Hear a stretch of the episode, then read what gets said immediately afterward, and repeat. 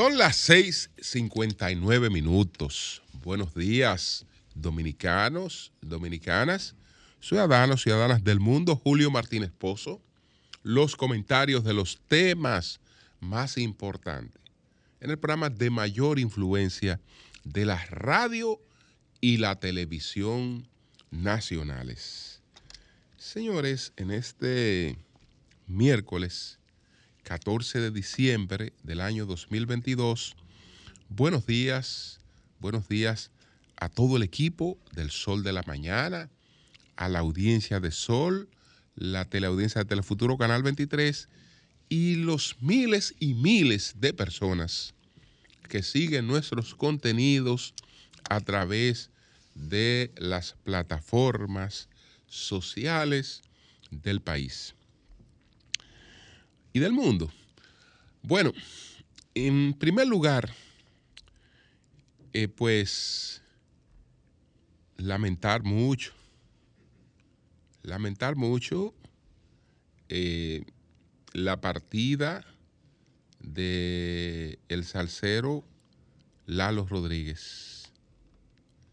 Qué lástima, Lalo, que Lalo, eh, una voz realmente de la salsa tan encantadora, eh, no madurara, siempre fuera un, un adolescente inmaduro, porque Lalo ya eh, vivía la edad en que los hombres, si no han aprendido de la experiencia de la vida, no aprenden jamás.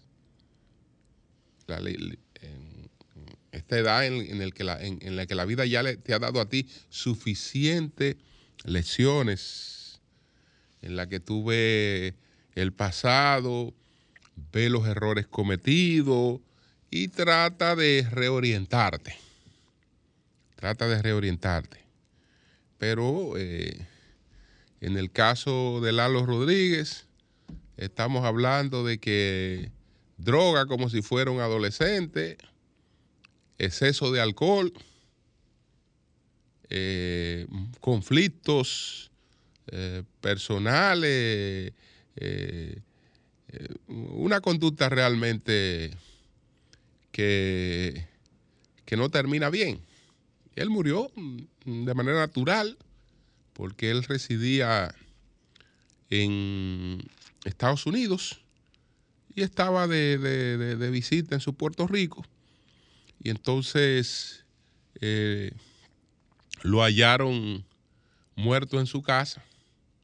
Pero al pobre Lalo a cada momento lo encontraban tratando de llegar a su casa tirado cerca de los primeros zafacones que aparecieran por ahí eh, o hecho nada en las escaleras o en el ascensor, lo que fuere, porque que realmente eh, se ponía en unas condiciones en las que no era una persona apta para valerse por sí misma. Esa, eh, eso, er- es, eso, es, eso es lo que había detrás de este, de este, de este individuo tan encantador, tan encantador. Pero ahí está, ahí está su música, ahí están su salsa que eh, siempre nos acompañarán. La verdad es que me siento, me siento apenado, Lalo, por esta, por esta partida de el salsero Lalo Rodríguez. Entonces, señores, miren, hubo una situación en los Alcarrizos que la dio temprano en primicia Humberto Paniagua, Daris Terrero dio unos detalles muy interesantes. Nosotros también conocemos el hecho desde anoche, prácticamente poco tiempo después de que se produjera. Estamos hablando de seis personas muertas. Estamos hablando de la posibilidad de que entre esas seis personas fallecidas estén dos personas vinculadas a la Policía Nacional. La posibilidad, vamos a esperar la investigación, pero desde anoche se habla de que entre los muertos hay dos agentes de la Policía Nacional. ¿Cómo se produjeron los hechos? Bueno, hay unos señores ahí eh, decididos a buscarse su diciembre, sea como sea. Tienen que buscarse su diciembre, sus pintas navideñas, eh, su floreteo navideño, tienen que empezar a buscárselo, sea como sea. Sea como sea. Y ellos van a salir a buscarse su floreteo navideño. No es que van, eh, que me vengan con el cuento de que, que la pobreza, que la marginalidad, que eh, no tienen otra opción, que lo hemos dejado marginado. No, no, no, no. No, porque ellos no están pensando en familia, ellos no están pensando en que tienen hijos y en que tienen una madre que tal vez necesite recursos. No, no, no, no. Nada de eso. Absolutamente nada de eso. Entonces estos seis individuos de repente eh, ven que llega una, una patrulla de la policía y ¿a qué viene a joder la policía? Le entraron.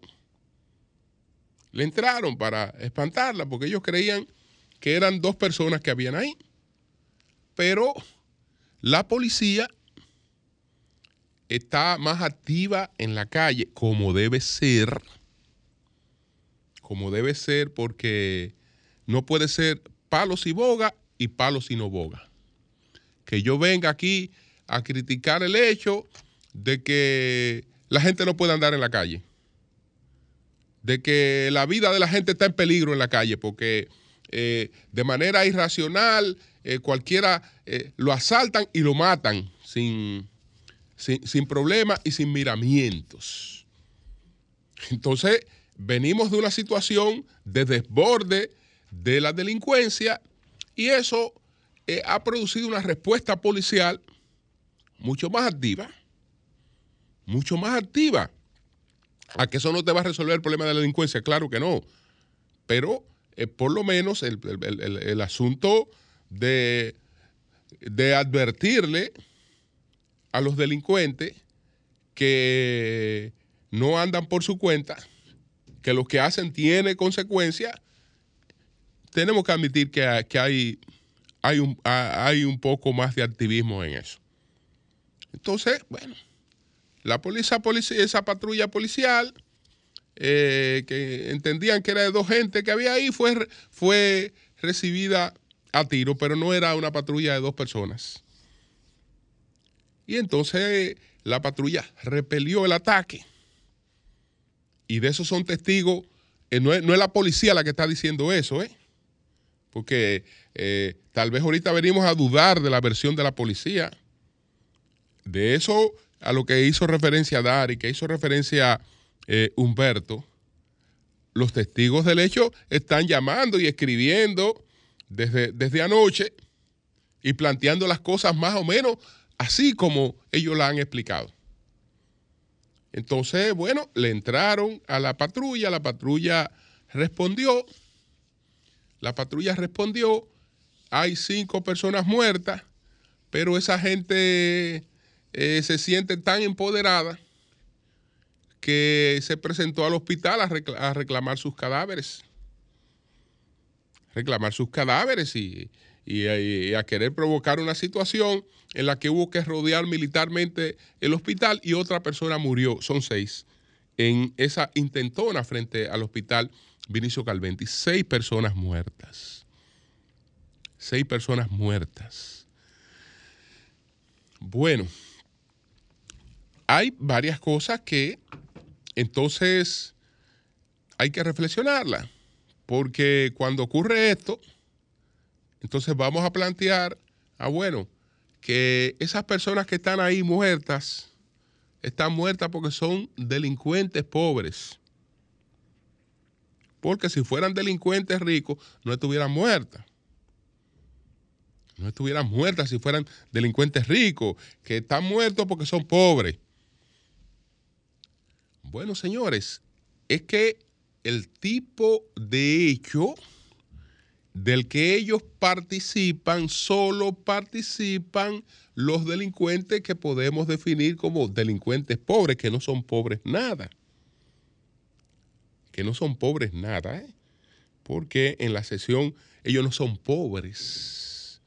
Pero la, estamos hablando de que hay, cuando estamos hablando de, de un delito, cuando estamos hablando de un crimen, el crimen, además de lo que implica en daño a- al individuo, en daño al individuo, es todo aquello que tiene una afectación sobre la sociedad. Y por eso la sociedad lo persigue eh, como algo de acción pública, como algo en el que el abogado del rey, del que el abogado del rey se ocupa, que después lo del abogado del rey sería el Ministerio Público, se ocupa de enfrentar esa situación porque es una situación que afecta a la sociedad. No es una, una, eh, es una cuestión de acción pública.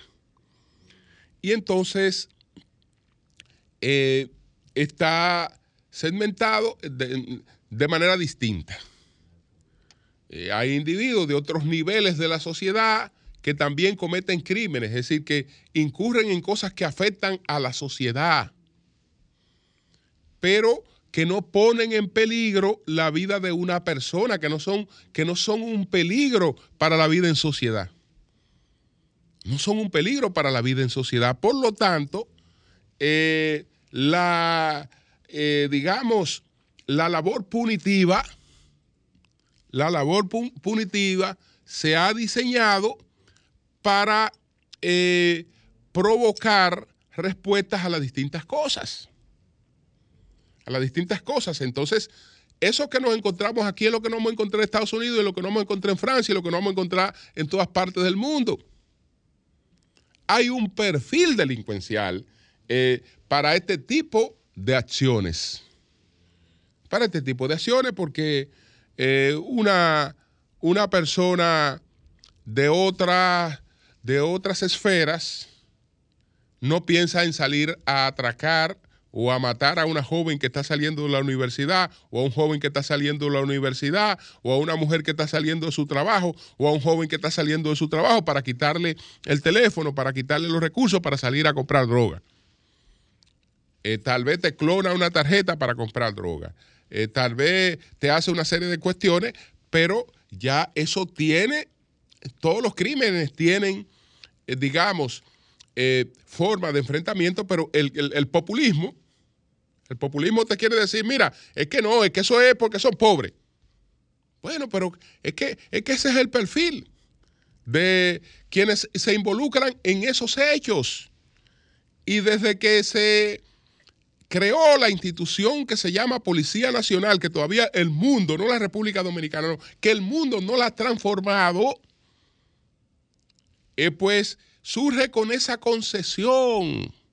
Porque ya he explicado aquí que esto que surge desde, desde Inglaterra y que los cuáqueros y los metodistas traen, los traen a América en, en las 13 colonias, ellos en principio empiezan ejerciendo ellos mismos la vigilancia. Hasta que con el tiempo, hasta que con el tiempo se dan cuenta que no hay mejor eh, forma de contrarrestar esos perfiles que dedicando a gente de los mismos perfiles a el autocontrol de la sociedad. Y entonces ahí surge la Policía Nacional. La Policía Nacional en cada eh, o la policía, no la nacional, sino la policía. Bueno, eh, eh, esa es una cosa. Y que, que, que porque son pobres, no, no, no.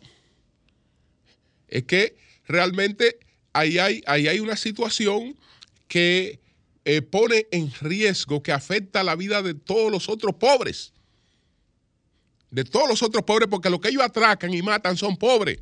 Y son pobres que, que- quieren hacer su trabajo, que quieren, que quieren ganarse la vida dignamente, pero eh, estos están al acecho de esos pobres para matarlos, para quitarle lo poco que tienen encima y entonces provocar estas situaciones. Bueno, que el tema de la delincuencia no está ahí, que el tema de la delincuencia eh, tiene múltiples factores que tienen que ver con las desigualdades, que tienen que ver con la falta de oportunidad. Eso es verdad, en cierta medida. ¿eh? En cierta medida es verdad, eh, pero no es tan así tampoco. Y eso se sabe desde los primeros levantamientos y de los primeros estudios que hay sobre, sobre la temática.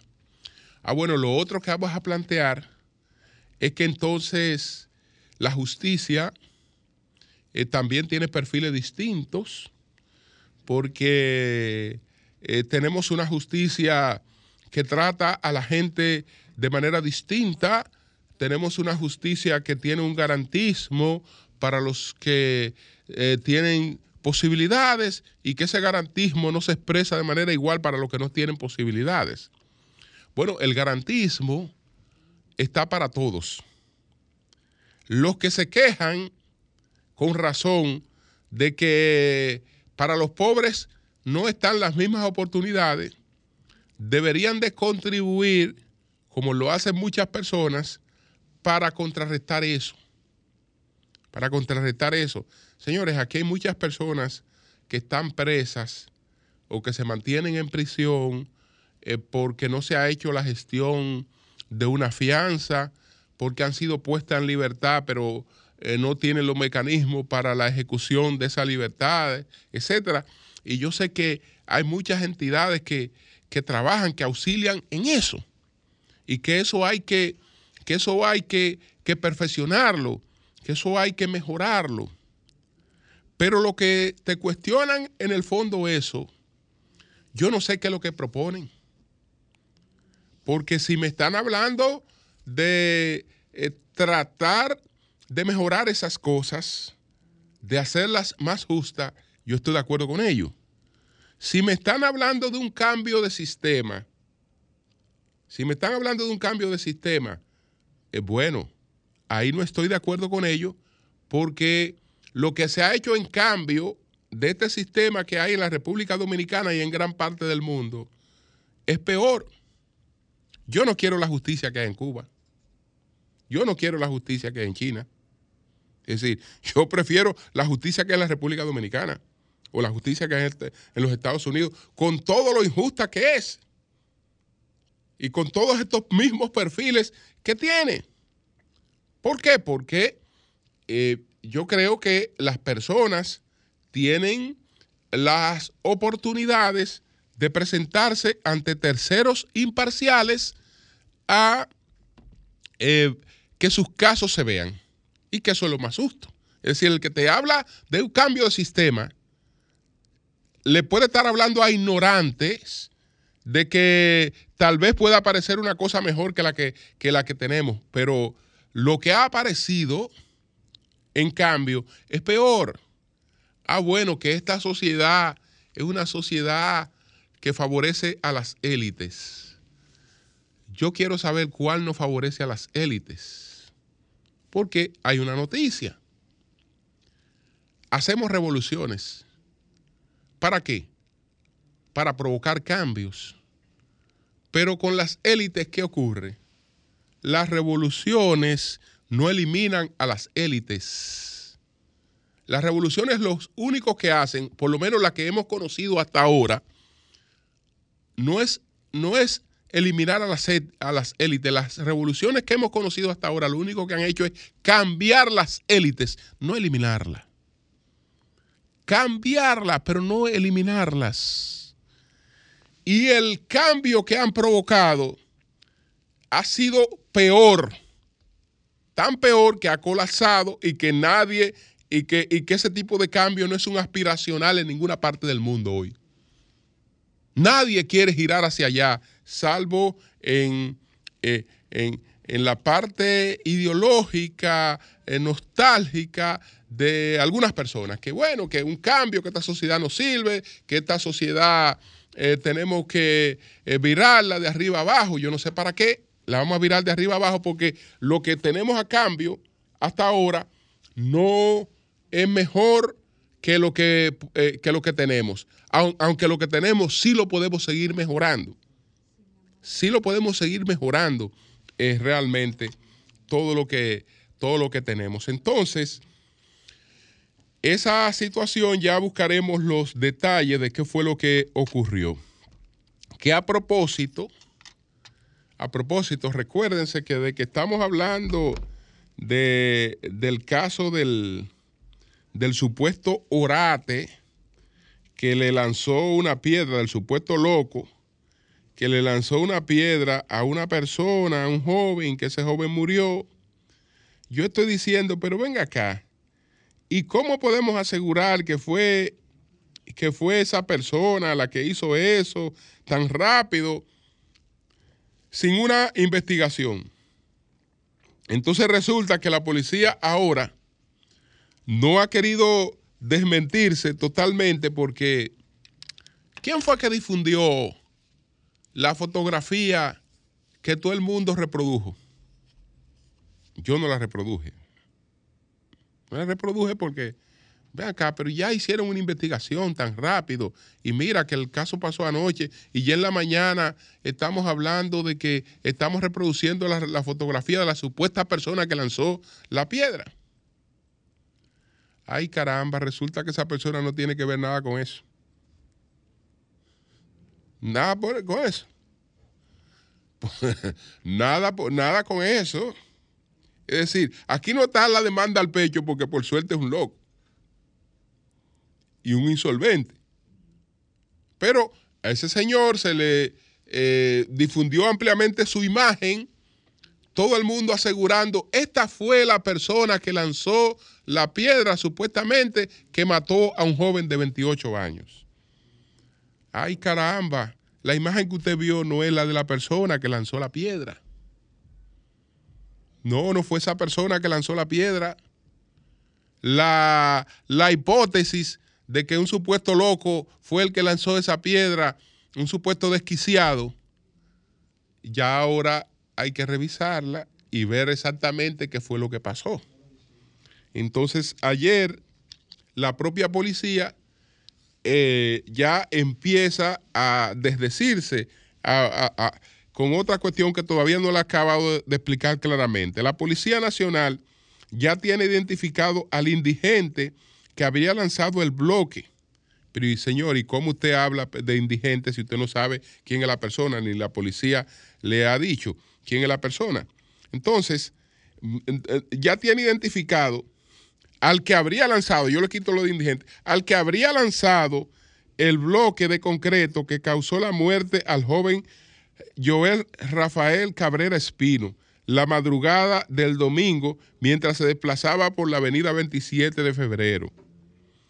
Aunque no ofreció los datos del hombre, el vocero de la institución, Diego Pequera, dijo que a través del análisis de los videos que se tienen del suceso, se pudo establecer el autor y se tramita una orden para proceder a su arresto.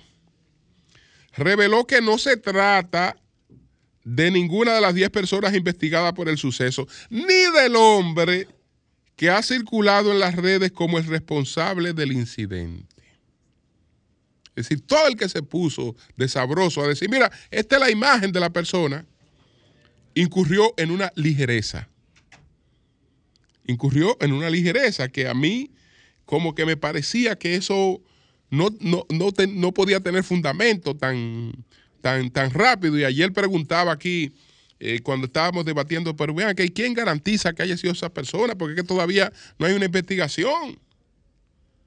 Yo sé que con las cámaras pueden determinarse, pero que todavía no se ha hecho un levantamiento que, que- que- que permita decir con precisión que, mira, este fue el señor que lanzó esa piedra. No, no era ese señor. No era ese señor. Ahora vamos a ver quién fue que hizo eso. Y yo reitero que eso se hace eso se hace eh, por, eh, digamos, una motivación criminal y delincuencial.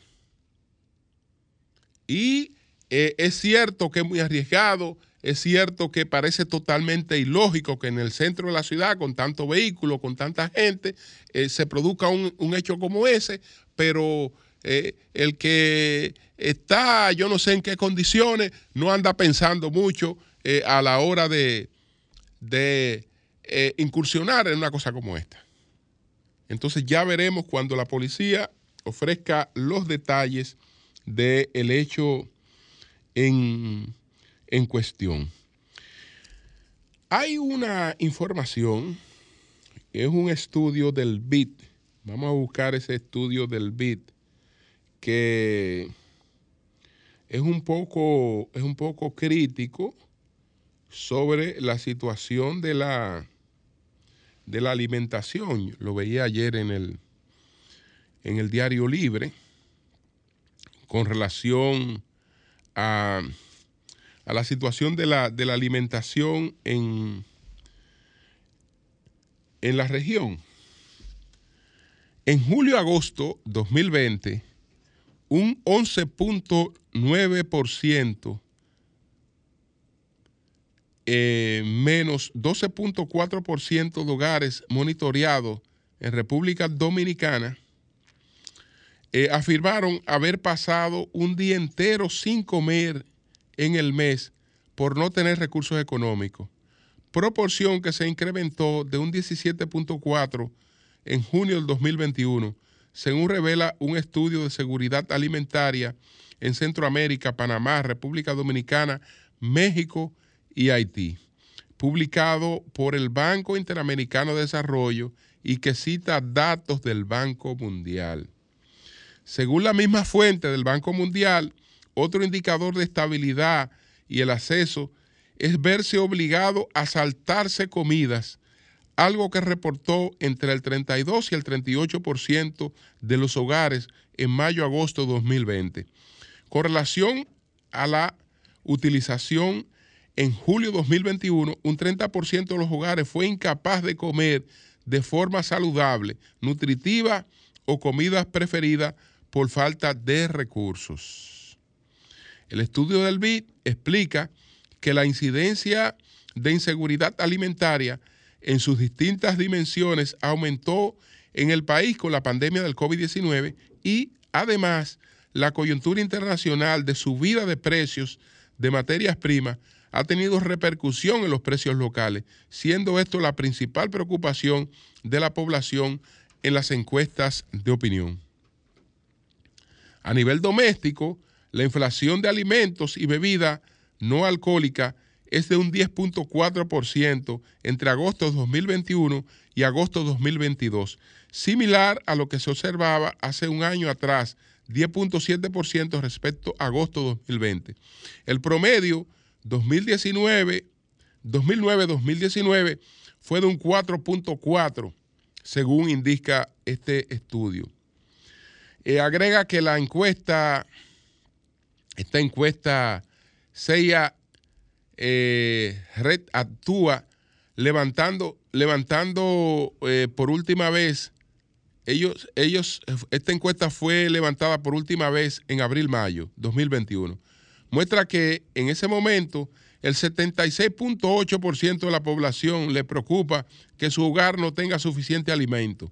El 30.87% de la población no había recuperado su nivel de bienestar en la prepandemia en lo que concierne a los alimentos. El 36% reducía la porción o cantidad de comida servida y el 25% di disminuía la frecuencia de la alimentación. Todo esto eh, forma parte de este estudio que ha publicado, ha publicado el BIT. Bueno, en verdad todos sabemos que eh, las consecuencias de la pandemia, más ligada al tema inflacionario, que sabemos que eh, en nuestro país el gobierno ha hecho eh, grandes esfuerzos para contrarrestarlo, pero eso tiene, tiene una incidencia importante porque el tema inflacionario se refleja de manera distinta. Lo que se hace en clase media y en clase media alta es que la gente recorta algunas cosas, pero eh, en los sectores populares, en la gente de, de- de menos ingresos, no tiene más recorte que el de la comida. No tiene más recorte que el de la comida. Realmente no es que va a dejar de ir al cine, no es que va a dejar de comprarse eh, una camisa, no es que va a dejar de hacer un viaje, no es que va a andar a sacar menos el vehículo, no es que va a sacar menos el vehículo, no es que eh, va a limitar los niños más, no, eh, es la comida, es la comida. Entonces, esto no es una realidad, esto no es un tema para politización. Esto no es un tema para politización porque eh, hay situaciones creadas por la pandemia que no han vuelto a ser iguales jamás. Jamás. Por más que estadísticamente hablemos de recuperación de empleo, de una serie de cosas, jamás vuelven, vuelven, vuelven a- vu- a- han vuelto a ser iguales. Entonces, eh, esto sí son cosas que tenemos que, que, tomarla como, co- como base para, para las políticas sociales y eh, para las propuestas de políticas eh, también que, que se hacen desde, desde la óptica de quienes, de quienes aspiran a, a gobernar. Pero el factor de la pandemia, eh, la pandemia no la puso ningún gobierno. La inflación, el tema inflacionario no lo colocó ningún gobierno. Eh, los efectos de la guerra en Ucrania eh, no, no son responsabilidad de la mayor parte de los gobiernos en el mundo, y menos de gobiernos como el nuestro. Y eh, son cosas de las que uno le habla a la gente, y la gente entiende que tú le estás hablando a veces de, de cosas que no están asociadas a la vida. Y lamentablemente, todo lo que ocurre hoy está asociado a nuestras vidas. Impacta, impacta de manera sensible en nuestras vidas. De manera que ojalá tomemos esto como de manera crítica, no como se tomó eh, el estudio que presentó el Banco Mundial sobre el tema de la bancarización, que hasta ahora no ha tenido eh, ninguna respuesta eh, contundente. Las autoridades se han limitado a decir, mira que la metodología, pero no te han ofrecido datos a cambio que te muestren que el panorama era distinto. Y esto más o menos viene en esa onda de cosas que te parecen increíbles. Cosas que te parecen increíbles porque cuando uno ve la sociedad y dice, ¿cómo esto está pasando? Si ayer yo intenté moverme eh, a dos cuadras de mi casa y, y tengo que durar una hora para, para, para, para moverme a dos cuadras, a dos cuadras de la casa, porque no hay manera de moverse en este país con el movimiento que se está advirtiendo en las calles. Entonces, cuando uno observa esos contrastes, esas cosas, esas cosas le parecen, le parecen increíbles. No tengo tiempo de desarrollar ese tema, pero noten que a partir de lo que dijo la magistrada, la distinguida magistrada Jenny Berenice Reynoso, cuando recibió el galardón que le otorgó eh, participación ciudadana, ella planteaba que hay un nuevo culpable. Ella no lo decía así, pero yo creo que uno tiene que aprender a leer de manera crítica. Hay un nuevo culpable de que la corrupción en la República Dominicana, eh, pues, no se esté eh, castigando como corresponde. No se trata de que el Ministerio Público eh, lleve eh, expedientes mal elaborados, eh, escasos de sustento, aunque tengan mucha difusión mediática. No se trata de lo que el propio Ministerio Público venía insinuando y diciendo de que son los jueces los que apañan la corrupción. No, ella identificó un tercer culpable en su discurso, búsquenselo, pero léanlo de manera crítica. Ella identificó un tercer culpable. ¿Cuál es el tercer culpable? Las leyes nuestras, que según la magistrada son muy garantistas, a diferencia de otra parte del mundo. Yo no sé con quién es que ella quiere establecer la diferencia. Ojalá que no sea con el Perú. Ojalá que no sea con, con Brasil. Ojalá que no sea con esos países eh, que nos quiera asemejar, porque nuestro garantismo no es distinto al que eh, hay en gran parte de los países democráticos en el mundo. No es distinto. Pero eh, ella dice que esas leyes son muy garantistas. En el fondo, ¿qué está diciendo? Ustedes no se han dado cuenta qué es lo que está diciendo. Los culpables no somos nosotros. Los culpables, en principio, le identificamos un culpable, que eran los jueces. Pero hay un segundo culpable o un tercer culpable, aunque ellos no se consideran culpables, pero yo entiendo que ellos son los principales responsables de que la corrupción no llegue a castigo firme. Ellos son el principal responsable. Ellos, eh, hablan mucho de los jueces, pero ahora resulta que no, que además hay otro culpable, son las leyes.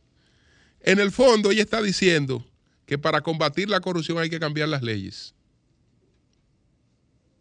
Solo que, métale lectura crítica a lo que ella dijo ahí. Eh, porque cuando te está diciendo, mira, es que las leyes aquí son muy garantistas. Te está diciendo que los que critican al Ministerio Público por volarse ese garantismo, por violentar ese garantismo, tienen razón. Y que los que hacen esa crítica están hablando con apego a las leyes vigentes en nuestro país, que a ella no le gustan ahora. Porque son muy garantistas. Es decir, que eh, ya tenemos, ya sabemos que hay dos cosas malas para combatir la corrupción. Una, según el Ministerio Público, una, por una parte están los jueces y por otra parte están las leyes. Pero por lo menos ahí hay una justicia para los jueces. Porque los jueces ni el Ministerio Público a la hora de la hora están para criticar las leyes ni para cuestionar las leyes. Están sencillamente para aplicarlas y para sujetarse a ellas. Entonces, en el fondo está diciendo que los jueces se han amparado en lo que tienen que ampararse. Que si no queremos que se amparen en eso, tenemos que cambiar las leyes. Entonces es bueno que ella se postule, se postule eh, y eh, con su liderazgo en el Congreso o en cualquier otro lugar eh, provoque un cambio de esas leyes. Que ojalá, que ojalá no sea para crear en la República Dominicana un Perú. Cambio y fuera.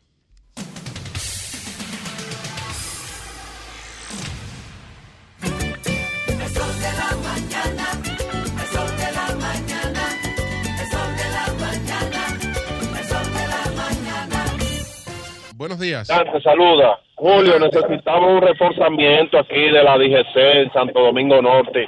Aquí no hay forma de uno moverse en la mañana, Julio. Por favor, la, la DGC, un reforzamiento aquí, por favor. Pasa Ok, muy buenos días. Buenos días, adelante. Bueno, Julio, Sí, Dios te bendiga. gracias. Te veo alterado. Ah, Emo- emo- Emocionalmente. Emocionalmente, Julio. Recuerda que estamos en Navidad. Y la Navidad necesita paz. Necesitamos. Julio, mensaje positivo como el que yo doy, ya que muchas personas no les gustan porque son positivos y ellos son negativos, pero sin embargo, vemos, Julio, estos trabajos que está haciendo. Cuando tú dices eh, muchas personas, muchas personas te refieren a la Toli. No, no, yo no la menciono a ella. Yo, yo no, yo no menciono, yo no hago, yo no soy periodista para atacar a nadie. Yo solamente hago un mensaje y el que lo quiera tomar bien, pues ella no lo toma bien, pues allá ella. Además, ella no me conoce bien a mí, Julio. Mira, necesitamos, Julio, a darle ese mérito que tienen muchos funcionarios que están trabajando y ahí incluyo yo al presidente de la Junta Central Electoral que ha venido a, transformar la Junta, pero también se le pueden, eh, el presidente de la República Dominicana, Luis Abinader, eh, dedicarle esos fondos que necesita la Junta Central Electoral. ¿Por qué, Julio?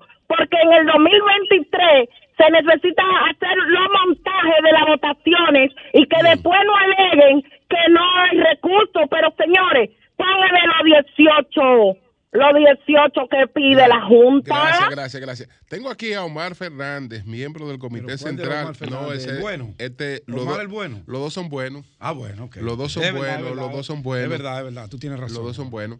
Eh, Este es Omar Fernández, miembro del Comité Central del PLD.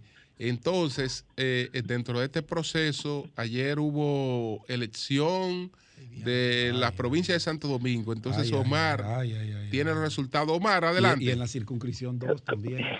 ¿Cómo están ustedes, equipo? Ok. Eh, no, Julio, eh, a- agregar también que, que el tercero, Omar Fernández Bueno, el pequeño de Colate. Ah, el, bueno, el de Col- amigo, ah, pero Ese no lo ese, es bueno, sí, Ese sí, ese es muy bueno Pero no también. lo conozco, no. Es bueno Creo en también. ustedes, creo en Eh, ustedes. ve al YC para que tú lo veas. Ah, no, no, no. Está- Por eso, ese es nosotros también. o sea, que los tres somos buenos. Virgilio ya no me Bueno, invita. él, él, sí. A- ante, a- ante todo, buenos días, Buen equipo. día, bueno, ayer se celebraron las elecciones de la provincia de Santo Domingo, en la que se participaron la- los autorizados a votar en la provincia eran 254 compañeros, entre miembros del comité central, eh, presidente intermedio, eh, presidente provincial, distrital, etcétera, de los cuales hubo 31 ausencias de esos compañeros. ¿Dónde se llevó a eh, cabo eso, Omar? ¿Dónde? Eso fue en la Casa Nacional por la por la cantidad, pues se hizo una asamblea ayer por la cantidad de personas que hay, éramos 223 al final. Sí. Estaba las tres circunscripciones, la 1, la 2 y la 3, en la que resultó ganador el compañero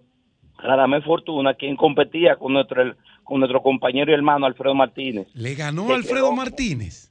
No, ganó, ganó Radamés Fortuna. ¿Y Esto- cómo, cómo y- estuvo esa ¿Esto, votación, esto Omar? qué? ¿Esto es la presidencia de la provincia? Ay, diablo. La, la- eh, del municipal, sí, del municipal. Del- Entonces, del eh, municipal de Santo Domingo Este, la ganó, municipio cabecera. La, la ganó el ingeniero Pepín. Ok, Ahí no, pero espérate, pero para que sepamos de qué estamos hablando. espérate, espérate. Estamos hablando de la presidencia del PLD en el municipio cabecera, en Santo Domingo Este.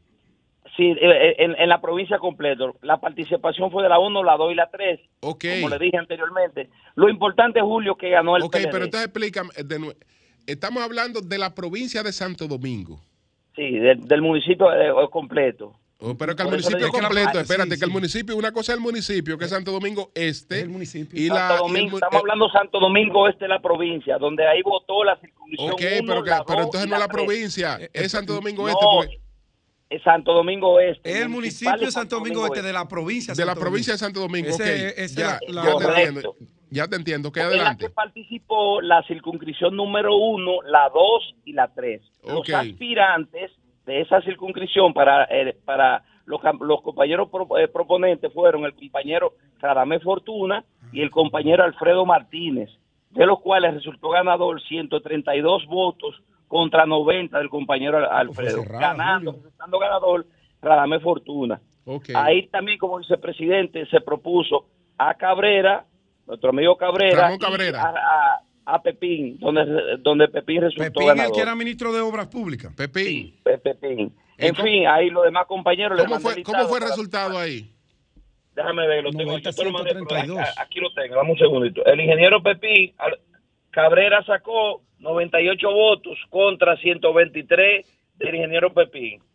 Eh, estaba propuesta secretaria general la compañera Isabel de la Cruz contra Carlos Isabel Rodríguez, resultando el compañero Carlos Rodríguez ganador 113 a 99.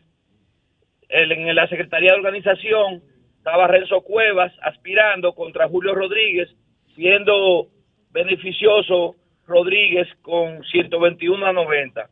En asuntos electorales estaba Gustavo Guzmán contra Isidio Romano, siendo eh, resultando ganador el compañero Gustavo Guzmán, 119 a 89. En, en formación, en comunicaciones, se propuso el compañero Joselito Félix contra Aristides Marte, resultando ganador el compañero eh, Aristides Marte. Le ganó a Joselito. A Joselito Félix.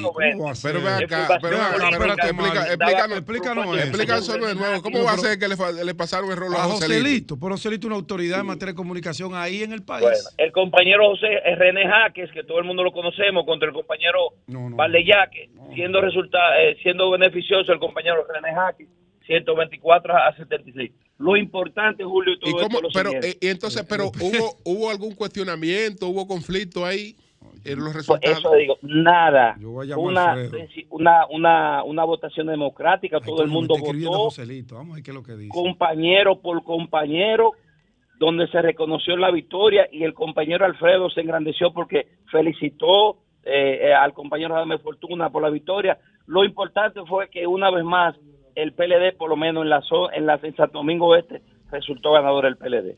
Ok, que es lo más ok. importante. Un proceso Mira, pero, eh, democrático y, y- y- participativo. y- Bueno, y- por y eso, ca- y ca- y- 223 y- compañeros. Y Karen no compitió por nada, y Karen. no, no, no, no. Karen estaba, Karen, Karen estaba está era en la, la reflexión. mesa directiva. Como ¿Eh? Karen está en no estaba reflexión. propuesta para nada.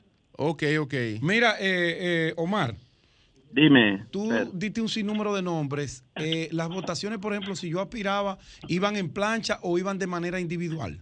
Por ejemplo, no, yo- se, se votó de manera individual, no aceptaron, no aceptamos plancha, se No se votó de manera planchas. individual, compañero por compañero. Cada ¿Quiénes? quien propuso, oye la metodología, pero Vamos cada quien propuso el compañero que quería o deseaba que aspirara a esa posición. Cada quien lo hizo de esa manera. Yo propuse, por ejemplo, a la, por ejemplo, yo podía proponer al compañero René Jaque como, como información política. Yo lo proponía y, y, y- y votaba. O sea, todo el mundo votaba compañero por compañero.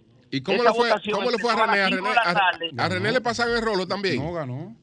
No, ganó. ahí te lo mandé. No. René Jaque ganó. René Ah, Jaque ok, ganó. ok, ok. Ok. Mira, entonces, eh, ¿quiénes tenían derecho al voto en esas asambleas? ¿Cuáles En miembros esa del partido? Todos los miembros del Comité Central de la provincia, de la 1 a la 2 y a 3, los diputados, regidores, los, los que están autorizados y los presidentes, los, los presidentes, los presidentes provinciales, eh, distritales, los que ganaron ahora en la, en la, en las presidencias de cada municipio. Ah, recu- recuerda que en la, en la circunscripción número uno ganó el compañero eh, eh, Flor Ángel Cuevas, en la 2 ganó el compañero Martes, en la 3 no recuerdo el compañero que ganó, o sea, esos tres tienen derecho. Lo que, lo que están autorizados a votar, de esos autorizados a votar son 254 compañeros que tienen derecho al voto en, en, en- en esas elecciones, de los cuales, como mencioné anteriormente, hubo una ausencia de 31 compañeros. O sea, la diferencia, estábamos ahí, uno por uno y uno por uno ejerció el voto. Cada compañero ejerció el voto durante un padrón transparente y democrático y participativo, que es lo más importante. Tú sabes, Omar, eh, ¿tú tienes alguna información de la asamblea eleccionaria de ayer de la circunscripción número 2 del Distrito Nacional? Ahí ganó el compañero, el hijo de Cleo, ¿cómo se llama? El hijo Elías de Cleo ganó. Cornelio, mi amigo Elías. Él, él ganó, ganó abrumadoramente. Ahí, ahí, Me hubo, dicen- parece- ahí, hubo- ahí, hubo- ahí hubo- ahí se pusieron de acuerdo. Confírmame. y- y- y- y Porque Mojica, fue paralela Mojica, Mo- se acogió a los resultados. Ellos no fueron. Sí, sí, todo, todo, todo. No, no, bien, no, todo, Mojica no fue. Mojica. La información que yo tengo es que Mojica y 20 miembros, lo que yo denuncié aquí antes de ayer, no fueron, no Pero participaron. la Mojica es un hombre democrático. No, pero no fueron, porque Pero ellos, no, no. ellos sabían Bueno. que iban a pasar el rolo. Pero sí, eh, Bueno, ellos, ellos, no ellos, inclusive proceso. fue paralela al salón de nosotros, ya que por la cantidad de personas y esas actividades Mojica, que hacen en la Casa. Nacional. Pero pueden averiguar, yo sí participé porque, o sea, no podía entrar para que para no contaminar el ambiente porque me ven entrando. ¿Y pero quién supervisaba, ven- quién supervisaba esto? ¿Quién eh, En el garantizaba? caso de nosotros estaba el compañero, el compañero Bichara, estaba como, como eh, moderador, estaba la compañera Cristina y estaba la compañera Karen. serio? Y soporte estaban también Alexis la Antigua y Johnny Pujol. Esos eran los compañeros, además de dos o tres compañeros de organización, porque en cada, tiene que haber un representante, tanto de organización, de electoral y de la, de la Secretaría de Enlace para todo este proceso, para ver- verificar la, el, proceso completo. O sea que eh, vi que la de al lado, como le dije, no simplemente me asomé, porque si me ven entrando, pueden pensar que yo estoy a votar y a mí no me corresponde votar en la 2. Pero sí vi cuando, cuando juramentaron al hijo de Cleo. Entré y lo felicité, pero que- entendí que se pusieron de acuerdo, porque esas elecciones fueron de una vez, o sea, no duró tanto como la de nosotros. Nosotros Ahí hubo- empezó ahí- a las hubo un cinco de la consenso. tarde y todavía era las ocho y media de la noche y estábamos votando, señores, por la cantidad de compañeros. Ok, ok. Bueno. Ok. Pues ya, ya veremos. Sí. Eh, ah, escúchame, Omar, que ya, ya había cerrado. Te iba a decir algo, pero No, ya había cerrado. pero- pero no, Omar, ah, voy a Sí. aprovechar para, para hacer un aclarando. Ayer hicimos mención de nuestro gran amigo Winnie Terrero, Sí. que participó en la circunscripción número 3, que es una de las circunscripciones más grandes y más complicadas en este tipo de procesos. Y conversé con él eh, un rato bastante importante en la tarde y me explicaba que ellos salieron bien de su proceso, que en la circunscripción número uno, ellos, en la número tres, ellos hicieron sus elecciones y que todo el mundo aceptó como bueno y válido lo que ocurrió allí. Eh, era ju- justo aclarar esto porque habíamos pedido que Winnie nos llamara para que nos explicara algunas situaciones que se habían denunciado, pero también hablé con Gustavo Sánchez, que es mi amigo también, y me dijo, no, no, no, todo transcurrió normal y son gente con las cuales yo de verdad le tengo confianza y qué bueno que todo haya transcurrido así. Ahora, eh, en el transcurso del programa yo sé que vamos a recibir llamadas de, de Sí. Nelson Cruz, de Jorge Minaya, de Ángel Ramírez, del Chino González, de Yamera Abreu. ¿Qué pasó de con Minaya? ¿Le pasan, le pasan el rolo a Minaya? Eh, Minaya, según me dicen, está dentro de los 20 que están regados. ¿Y por qué? El grupo que denuncia Porque en un proceso se lo pierde, que se Mojica, gana. lo que Mojica, lo que yo denuncié que Mojica confirmó. Y esos 20, la información que tengo es que ellos no participaron de el proceso eleccionario y me dicen, y me dicen que esa gente está en un proceso reflectivo, Ok. profundo. Me dicen, ojalá y rico, Ángel Ramírez, mi querido amigo y hermano, el propio Mojica, expresidente, ya Mojica es Pero él no estaba. Mojica no estaba aspirando. Mojica no, no, estaba Mojica aspirando. estaba, porque Mojica estaba eh, eh, molesto por la parte institucional que dice él, y lo Sí. confirmó aquí, que no se respetaron los cánones legales y que se le pasó por encima a los estatutos y a los reglamentos que ellos mismos como comisión habían creado. Eso fue lo que dijo Mojica, ex presidente hasta ayer de la De la circunscripción número 2 del Distrito Nacional. Vamos a ver qué, qué- qué pasa en el transcurso del programa. Bueno, buenos días, adelante, buenos días. Buenos días. Buen día. Julio, Sí, sí. es para colaborarte en tu comentario de los barrios, la delincuencia y demás. Julio, mira, yo que hago trabajo frecuente en Cochupita o Alelo, a mí se me acercan y mataron dos amiguitos, por cierto, amiguitos porque son hijos de padres responsables que usan unos motores para llevarle sustento a sus hijos y estos muchachos de 15 años prefieren de- delinquir, Julio, no es porque su papá no, no, no tengan la responsabilidad y quieran siendo pobres, darle principios y valores, es que andan en otro jodido mundo. Porque que yo que lo veo con mis ojos, es que lo usan desde los 10 años para mandarlo a hacer mandadito y le meten la jodida droga, lo, lo, lo, lo que tienen los jodidos puntos, ¿ah?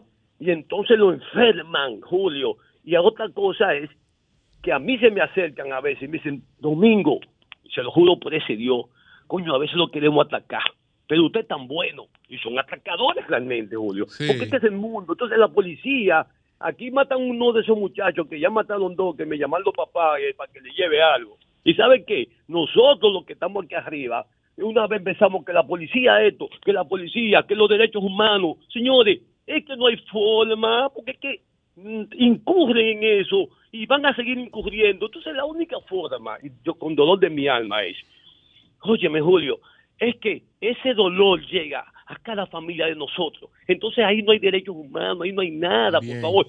Es una cuestión difícil. Gracias. Cambio y fuera. Escúchame. Son 106.5. Son las 8, 8 minutos. Buenos días, Pedro. Adelante. Buenos días, don Julio Martínez Pozo. Buenos días a todo el equipo que compone este Sol de la Mañana. Buenos días al equipo de producción. Buenos días a nuestros amigos de la diáspora, Nueva York, Connecticut, Providence, allá Massachusetts, todos los Estados Unidos y gran parte de Europa que están siempre conectados en este sol de la mañana. Buenos días a todos. Bueno, eh, lamentar, lamentar profundamente la muerte del salsero Lalo Rodríguez, una voz encantadora de la salsa de los años 80, 90. Eh, lamentarlo, quedarnos con sus canciones, quedarnos con sus recuerdos eh, de todas esas eh, melodías que nos pusieron y nos seguirán poniendo a bailar. Dicen que los artistas, sobre todo los cantantes, los pintores, nunca mueren porque su arte queda ahí y en cualquier momento uno puede pues recordarlo. Es una pena, los salseros todos como que incurren en el mismo eh, prototipo de vida, desorganización, como decía Julio esta mañana, uso abusivo de drogas, alcohol y rumba. Algunos pues le da tiempo a salirse, a otros les consume la carrera y les consume la vida. Los desarreglos, todos esos eh, malos comportamientos en torno a la desorganización en la vida, pues traen consigo eh, la desaparición física prematura. Dicen que al que le toca, le toca, pero a veces yo creo que la gente acelera esos procesos de despacharse de este mundo. Porque cuando usted le mete romo y droga todos los días a su cuerpo, duerme una hora, duerme dos horas, usted puede estar seguro que si la proyección de vida suya era de 70, 75 años, a los 40 usted va a estar ya eh, despidiéndose del más acá para conectarse con el más allá. Qué pena. No es el primero de los salseros que muere, eh, que tiene una vida así, de esas condiciones desorganizadas, no sé por qué. Lo mismo ocurrió con muchísimos merengueros de los años 80, 90, aquí, que las drogas los consumieron de una forma que jamás han vuelto a ser gente, los que no ya han partido de este mundo paz a su alma y resignación a sus deudos. Bueno, uno haciendo una retrospectiva y dando eh, paso a la memoria selectiva, a la memoria donde uno va almacenando los recuerdos, las vivencias de acontecimientos de personajes públicos y hasta privados, uno eh, determina a través del análisis eh, y adelanta juicios que uno luego los ve frente a frente y parecería que fue un déjà vu que uno tuvo. Los casos de administración pública del gobierno pasado, los casos de administración pública de este gobierno, el comportamiento y los discursos de muchos dirigentes políticos que hace dos años y unos meses eran oposición y hoy son gobierno, hoy son los administradores de la cosa pública, otros que han tenido que ser separados de las funciones que le fueron encomendadas por el Poder Ejecutivo en la persona del presidente de la República, quien es que tiene la facultad de quitar y poner funcionarios cuando él lo determine, amparado en la Constitución, eh, uno se da cuenta de que ese paso por la administración pública tiene que ser cuidadoso, pero también el paso por la actividad política tiene que ser también muy cuidadoso porque uno dice y se desdice. Y no hay una cosa más fea que uno tener que recoger las cosas que dice. Por eso el cuidado. Desde que inició el año escolar, uno visualizaba el año escolar a distancia, la educación a distancia, que de una manera u otra uno entiende que el gobierno del presidente Abinader no tenía otra alternativa porque no podíamos como sociedad dejar que ese año se fuera a pique, porque iba a ser un retroceso general para toda la población, sobre todo para esa población eh, económicamente eh, excluida, los pobres. Bueno, se diseñó rápidamente un programa de educación a distancia, que era lo que se podía hacer.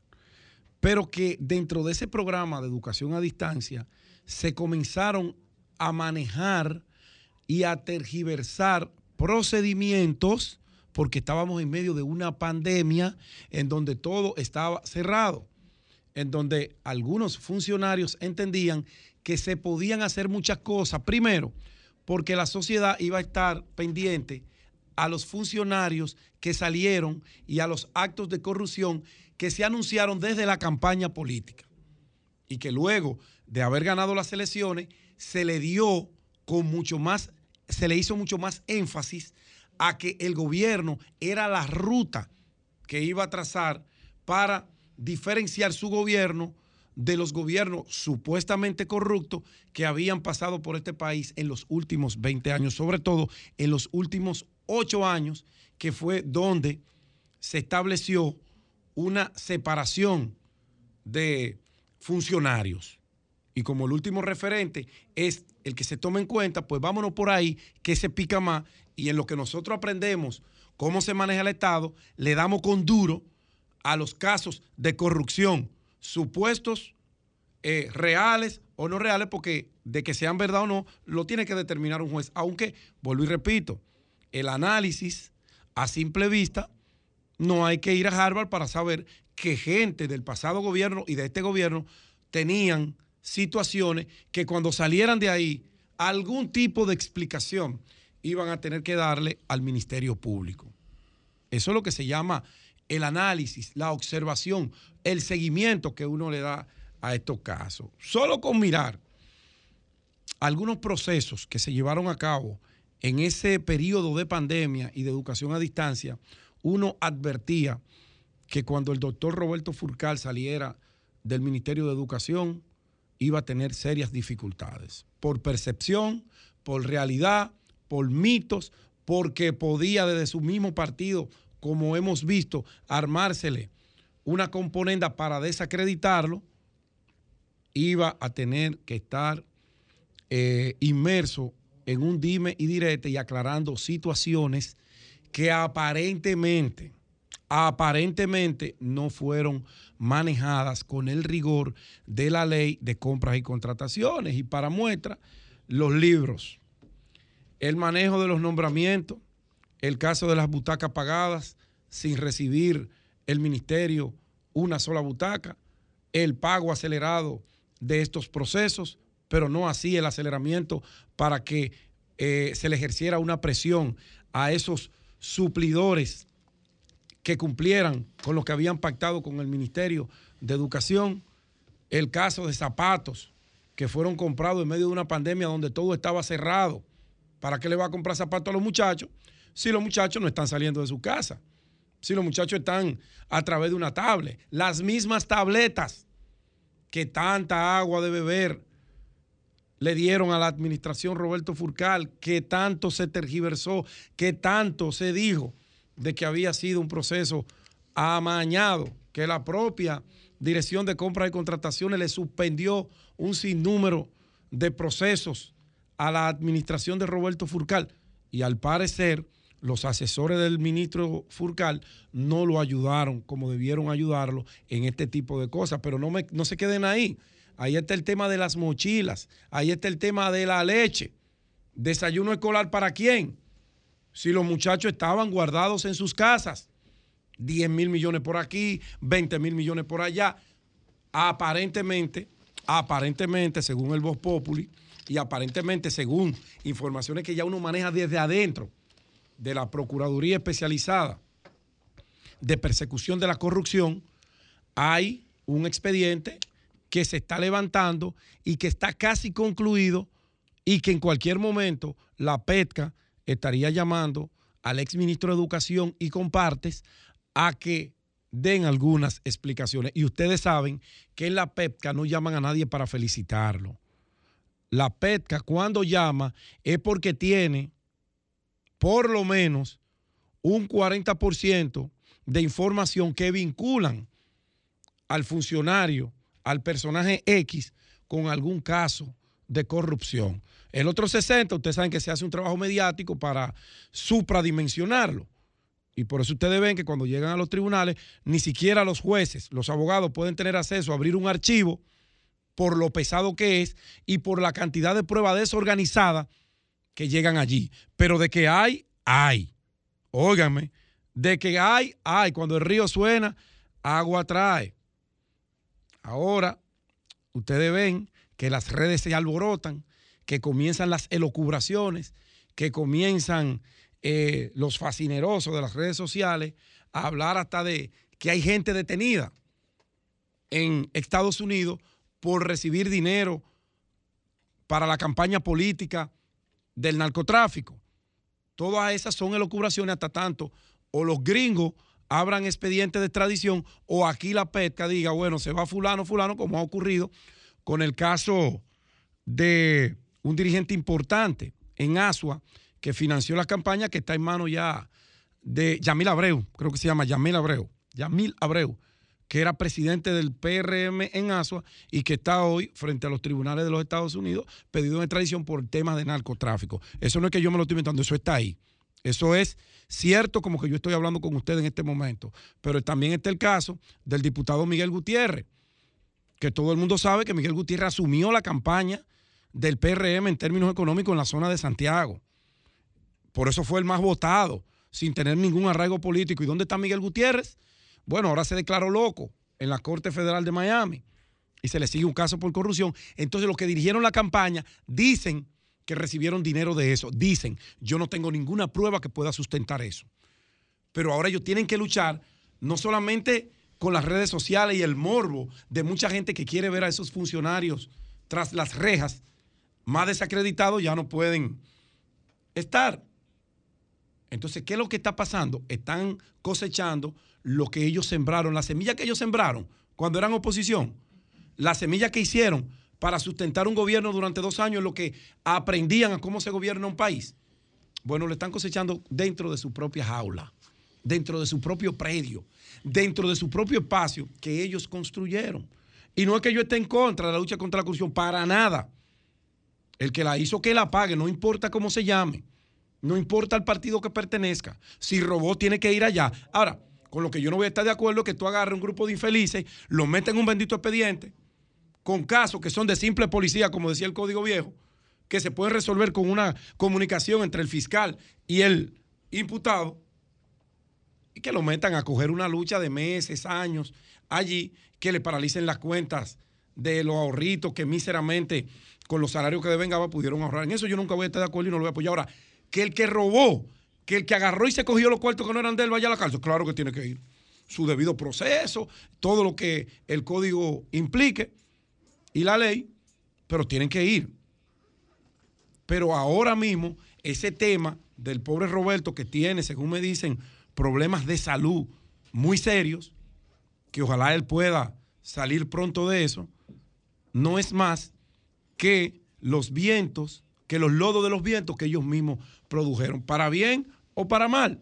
Y ahora ellos no encuentran cómo salir. Y finalmente, yo voy a decir algo aquí hoy. Miren, la PETCA no solamente tiene un expediente casi concluido del doctor Roberto Furcal y algunos personajes que le acompañaron en la administración y suplidores que aparentemente se cogieron un dinero que no era de ellos y que ustedes han visto como el ministro de Educación actual les ha intimado que vayan a devolverlo. Porque le dieron un 20% para unas butacas que nunca, nunca, nunca entregaron. Y que se ve a simple vista que el plan era robarse ese dinero. Y como eran eh, activos fijos que se deterioran, luego te presentaban un almacén de butacas desbaratadas y te decían que eran esas butacas. Por suerte apareció alguien que dijo, no, no, es que esa bendita butaca no la entregaron nunca. Miles de millones en manos de particulares que no se sabe qué va a pasar con eso. De este gobierno, de este gobierno, de este gobierno, de este. No es solo a Fulcar que la PETCA le tiene un expediente casi concluido. No, hay un ministro importante del área de la construcción que también lo están investigando por temas eh, aparentemente no un santo en la cartera que maneja. Y ustedes saben por qué no han comenzado a citar y hasta a apresar a esa gente, porque hay un choque entre la Procuradora General y el magistrado Camacho y la magistrada Jenny Berenice, que le tienen agarrado el expediente Donald Guerrero y doña Miriam no lo suelta porque doña Miriam quiere aplicar la teoría de las monjas. ¿Cuál es la teoría de las monjas? O van todos o no van ningunos. Y por eso esa gente no se va a pasar el diciembre detenido. Y por eso ustedes ven que a Donald Guerrero y comparte no le han marchado. Es que doña Miriam no ha soltado el expediente hasta que se pongan de acuerdo. O van unos, o van otros, o lo ponemos todo para que la lucha sea real, efectiva y creíble ante la opinión pública.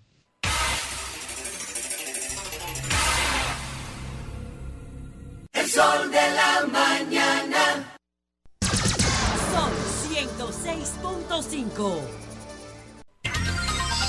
8.24 minutos, nos vamos inmediatamente al primer Santiago de América con Jaime Tomás. Buenos días, Jaime, adelante.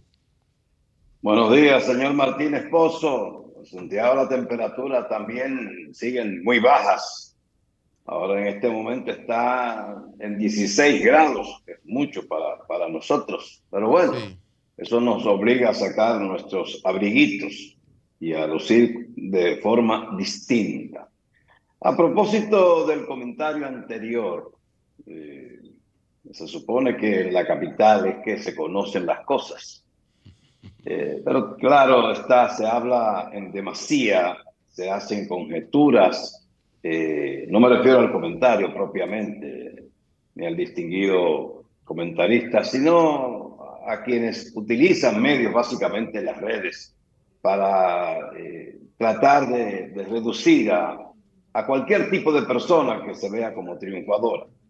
Y uno de los elementos que hay que tener en cuenta es que para ser funcionario o ser ministro, eh, una persona tiene que tener sus propios negocios desde antes de estar en la posición, porque lo que se paga como salario a un ministro no es suficiente para que una persona casada, con hijos eh, y acostumbrada a vivir bien pueda eh, sostenerse eh, eh, quizás una semana, no más de ahí. Y todo esto lo, lo señalo, no es la primera vez, es que hay un grupo de funcionarios que son jóvenes eh, amigos del presidente desde mucho antes del- de, de ser gobierno y que le acompañaron a él en sus pininos eh, en la búsqueda de la presidencia de la República y que de vez en cuando eh, son citados por cualquier situación. Y el más reciente caso es el del ministro de la Vivienda, eh, por la compra de un solar donde antes estuvo el canódromo, que a propósito me entero que en el país se está utilizando la competencia de perros de otro país lejano, se graba, se graban esas carreras y aquí hay gente apostando hasta un millón de pesos a perros determinados para que veamos hasta dónde llegamos en el juego. Pero lo que el tema es eh, el- la compra de ese terreno por parte de una empresa eh, en la que, la que él estuvo involucrado, el ministro de la Vivienda, y que el Banco Central tuvo que explicar que eso- toda esa operación se hizo antes de que él fuera ministro, eh, ya se había hecho la operación incluso antes de este gobierno. Pero aún así hay voces que eh, quieren eh, señalar culpas, responsabilidades, intenciones de aprovecharse del cargo público, de hacerse de dinero comprando a precio de vaca muerta, lo que es típico en nuestro país. Eh, así ha sido siempre y ahora con nuevos ingredientes, eh, medios a través de las redes sociales, eh, gente que por política, por oposición de partido al gobierno habla, gente que por frustración, otros por ignorancia, otros por estar en, medio de la chercha, y todo el mundo opina. Y yo tengo uno o dos ministros que conozco un poco más de cerca, yo les pregunto, ¿y qué haces tú siendo ministro? Si tienes tu dinero y no tienes que exponerte a que otro haga juicios sobre tu persona. Todo, toda persona pública está sujeta a la crítica y a el que otro juzgue como le dé la gana. A eso estamos todos expuestos. Pero gente que no tiene la necesidad económica de involucrarse en una posición, puesto que la posición, a menos que no vaya a robar, no le va a dejar ningún beneficio, ni siquiera para sostenerse cada mes. Pero este caso, el del ministro de la Vivienda, pues llama eh, la atención una vez más, no solo a él, sino de otros funcionarios, por el hecho de que es un hombre dinámico, es un funcionario que toma decisiones y que cuenta con el respaldo del presidente, porque ha tenido logros en poco tiempo. Hay que ver los proyectos habitacionales que se están inaugurando ya eh, frecuentemente para beneficio de personas que no tenían vivienda. Y esto de alguna manera crea celos, incluso dentro de la propia administración pública, crea celos. Y, yo no conozco al titular de ese ministerio, nunca he hablado con él, pero sé que por su trayectoria y por el hecho de ser rico ya es suficiente para que una horda le esté persiguiendo, esté haciendo juicios sin conocimiento de causa por parte de la mayoría, pero solo para, para dañar, para acusar y hacer daño. Y es entendible que, que estemos involucrados en este accionar porque hay mucha gente que está eh, en malas condiciones económicas y que lo que saben es rumiar sus fracasos y sus penas. Esta es una sociedad de mediocres en la que el triunfar en cualquier área es algo que, que no debió suceder, porque son más los que no han llegado a nada y que lo único que saben hacer es criticar a los demás. En Santiago ocurrió un hecho ayer, en la madrugada, que ni la policía ni la fiscalía ha todavía esclarecido. Esperamos que lo hagan el día de hoy. En ese hecho que ocurrió en el sector Llanos de Gurabo, un comerciante murió eh, por disparos que hizo una patrulla de la policía. La versión original, en principio, dice que el comerciante estaba en su casa, que escuchó ruidos y que hizo disparos al aire para amedrentar a los supuestos ladrones, lo que él suponía que eran ladrones, y que resultó ser una patrulla de la policía, que otra versión establece que estaba intentando o que iba a hacer un allanamiento en la residencia del comerciante. Todo esto es bastante extraño, porque hablamos de un hecho que aconteció alrededor de las 4.35 de la madrugada de ayer, martes 13. Primero, para hacer un allanamiento hay que contar con una orden de un juez. Ya un, fiscal no puede hacer un allanamiento por voluntad propia y una patrulla policial tiene que estar eh, dirigida por un fiscal y el fiscal tiene que tener la orden de un juez. Todo esto eh, eh, que estoy diciendo por ahora son conjeturas y esperemos que la policía aclare este caso que es bastante extraño y doloroso para la familia de la víctima y realmente no hay nada que no sea especulación. Y por eso se espera que hoy en la mañana la Dirección General Cibao Central de la Policía o el fiscal eh, titular provisional de Santiago, que, que no habla mucho porque tiene, está sujeto a las directrices de Santo Domingo y no es mucho lo que dice. Y esto no deja de ser un problema porque ni los periodistas, ni los comunicadores, y mucho menos la opinión pública, se enteran a tiempo de casos de dudosos como es este acontecido en el día de ayer. Y para finalizar, eh, leía hoy sobre un editorial, unas declaraciones de un viceministro de Interior y Policía sobre un editorial de un periódico capitalino que eh, recomendaba que no, se prohibiera la circulación de dos personas en una motocicleta a partir de las 10 de la noche y hasta las 6 de la mañana. Aquí todo, todo lo queremos eh, resumir con una prohibición que a final de cuentas no se va a cumplir. Y yo insisto en este tema, ¿por qué? Porque el Intran dispuso de un registro nacional de motocicletas para un parque vehicular de más de 2 millones de motos, de las cuales solo se registraron 500 mil más de un millón y medio de motocicletas circulan por el país sin haber sido registradas.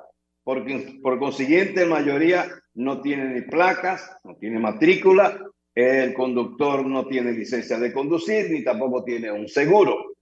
Se suponía que ese registro nacional era para dotar a cada motocicleta, a cada motociclista, a cada propietario de la, identificación, de la colocación de un sticker en el casco protector con el número de placa de la motocicleta. Eso es lo que hay que hacer. No es prohibir que en determinadas horas se prohíba la circulación de, de dos o tres personas, que ya eso se intentó creo que en el gobierno, en uno de los gobiernos del doctor Joaquín Balaguer, que ya desde ese entonces las motos eran utilizadas para actos de delincuencia. No es un asunto de prohibición, es un asunto de, buscar el problema en la raíz y la solución en la raíz. Eso es lo que debemos hacer para que las cosas marchen bien.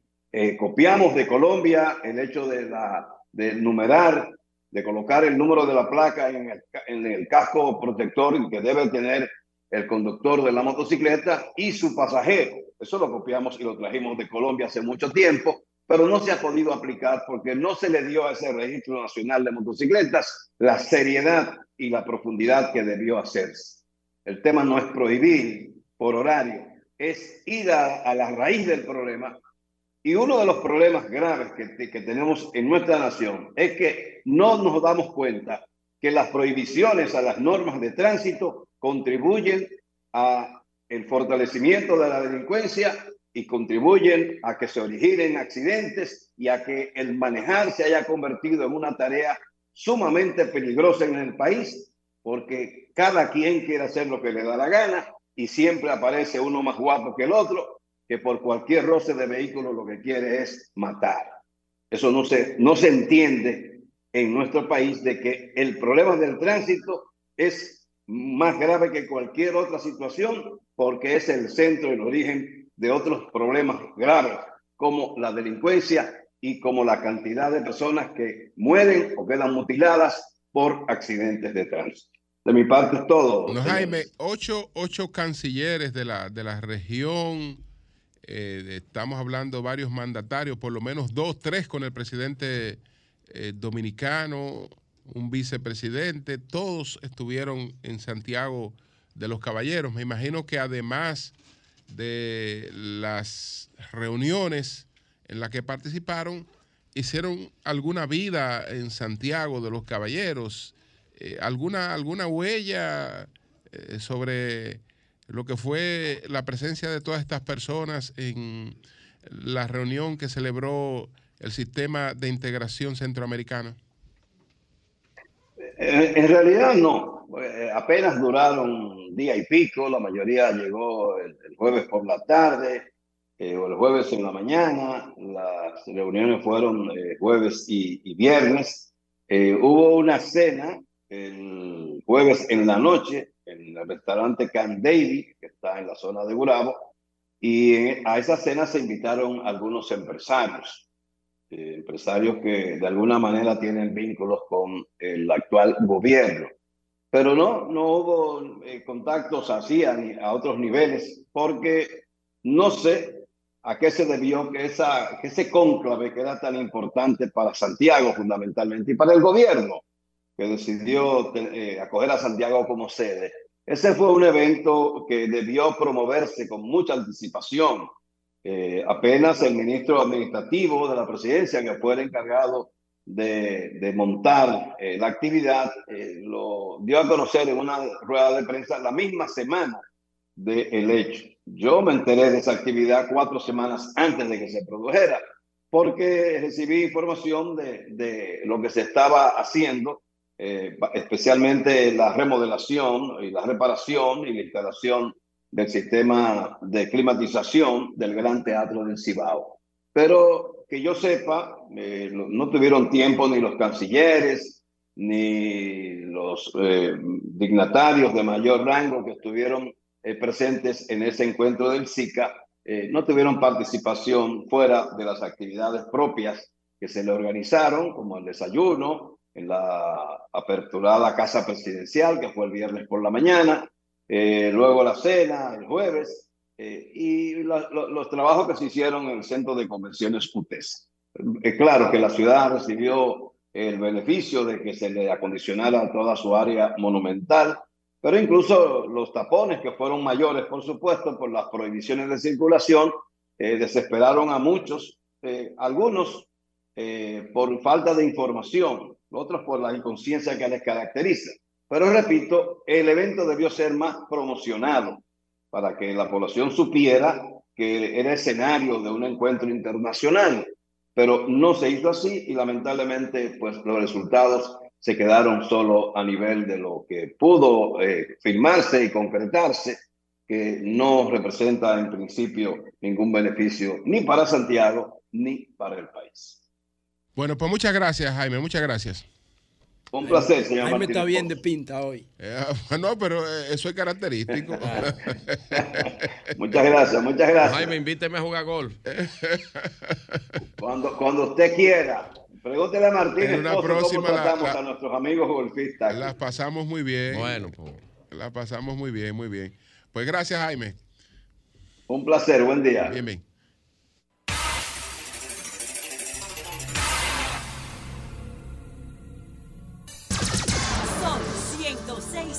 106.5. 8.46 minutos. José, buenos días, adelante. Bueno, gracias, Julio. Bueno, señores, nada, saludos, buenos días a todos. Buenos días. Vamos a meter mano de una vez. Yo quiero agradecer a Carolina Mejía por un detalle personalizado de una fruta que nos envió ayer.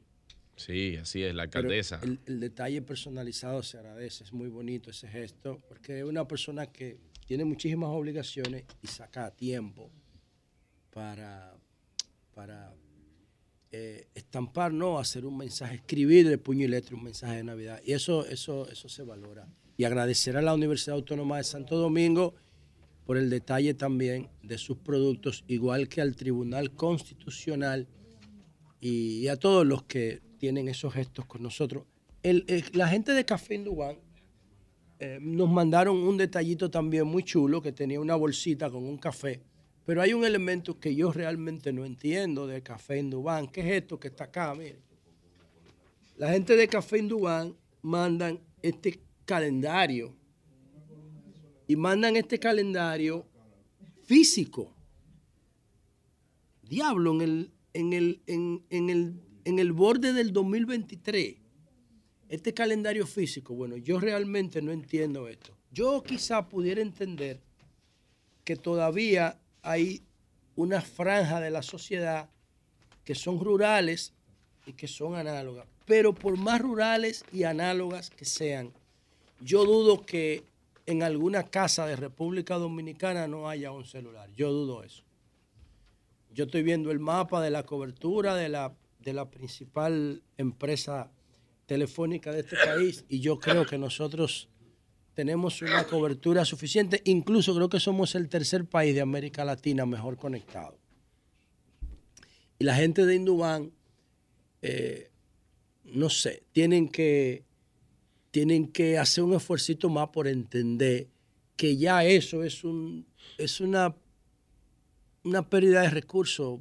Imprimir es- esas cosas, esos calendarios, um, el, el impacto medioambiental que eso tiene, la transportación, el almacenamiento, la distribución, se convierte en un pasivo, eso tiene muchísimo, muchísimo contaminante en la pintura, eso ya no, no está. ¿Por qué? Porque uno tiene calendario en el teléfono, tiene calendario en la pulsera, tiene calendario en el reloj, tiene calendario en la tableta, tiene calendario en todos lados, en la PC, en todos lados. Y yo no creo que nadie, es más, yo no conozco a nadie que tenga un calendario colgado en su casa. Yo no conozco. ¿Tú tienes yo? Habladores, coño.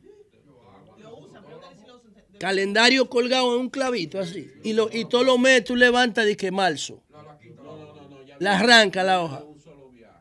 Pero yo tengo uno aquí que, que es como una faldita que tú la levantas. Pero en realidad, y se lo digo con muchísima buena vibra a la gente de Café Santo Domingo, yo recuerdo cuando yo le dije a ellos, estábamos en la otra emisora, esos Café Santo Domingo que ustedes ven en los malls, yo recuerdo que como en el 2010, 2011, por ahí, que yo veía el fenómeno de Juan Valdés cuando yo salía del país. yo le decía a la gente de Café Santo Domingo, suelten el colador, suelten el colador y muévanse al modelo de, Juan Valdés. Y en el día de hoy, en todos los malls, hay esas cafeterías expreso de Café Santo Domingo, porque un café no es solamente beberse un café. El café es como un environment, es como una atmósfera que se genera en torno a esa bebida tan extraordinaria que forma parte de nuestra identidad como sociedad. Entonces, señores. El té y el café. se- sí, el- bueno, aquí el café, en, en Europa, el té y en, Sudamérica, en Sudamérica es una locura. En Asia, sí, los chinos Claro. tienen una cultura del té y, y, lo- y los- y lo- y- y para los ingleses esa vaina es sagrado. La guerra del té. Pero para nosotros es el café. Eh, el café y se lo digo con la mejor de las intenciones. Entonces, señores, miren, yo quiero, yo quiero saludar el trabajo de la Policía Nacional con el tema de el caso de la piedra que fue lanzada desde el elevado de la Máximo Gómez con 27 y que le costó la vida a José Cabrera Espino, un joven que estaba seguro lleno de planes para el próximo año y disfrutando su Navidad. Y la inseguridad que nosotros vivimos, la seguridad que no queremos comprender, que no queremos entender, y que la reducimos solamente al tema policial y al tema de la delincuencia barrial, la inseguridad pública le costó la vida a este joven cargado de sueños, eh, José Rafael Espino, Cabrera Espino. Y quiero saludar el trabajo de la policía porque cuando se presentaron los hechos, yo los miré y yo dije, bueno, yo no sé si otro caso haya intención criminal, pero en ese de Espino no hay. Y fui enfático en eso aquí. Eh, tuve unas contradicciones con Julio porque él entendía que ahí había manos criminales o yo no sé qué. Pero yo dije, no, no, no, ahí no hay. Porque no es posible que tú hagas eso en la 27 con Gómez. No hace sentido. Hace sentido en la autovía, en la autopista Duarte En las Américas. o en las Américas, donde tú tengas un tiempo suficiente para qué? Para robar a tu víctima. No me hacía sentido en la 27 con Gómez que hay un flujo de vehículos constante, no importa la hora del día que sea. Bueno, la policía recogió a todos los indigentes con discapacidad mental de la zona y no, no eran ellos. Pero las, las cámaras mostraban a una persona con un comportamiento de indigencia que a la altura de la doctor Delgado se perdía de las cámaras. Y entonces no completaban ellos el- los cuadros necesarios para atribuirle el tema.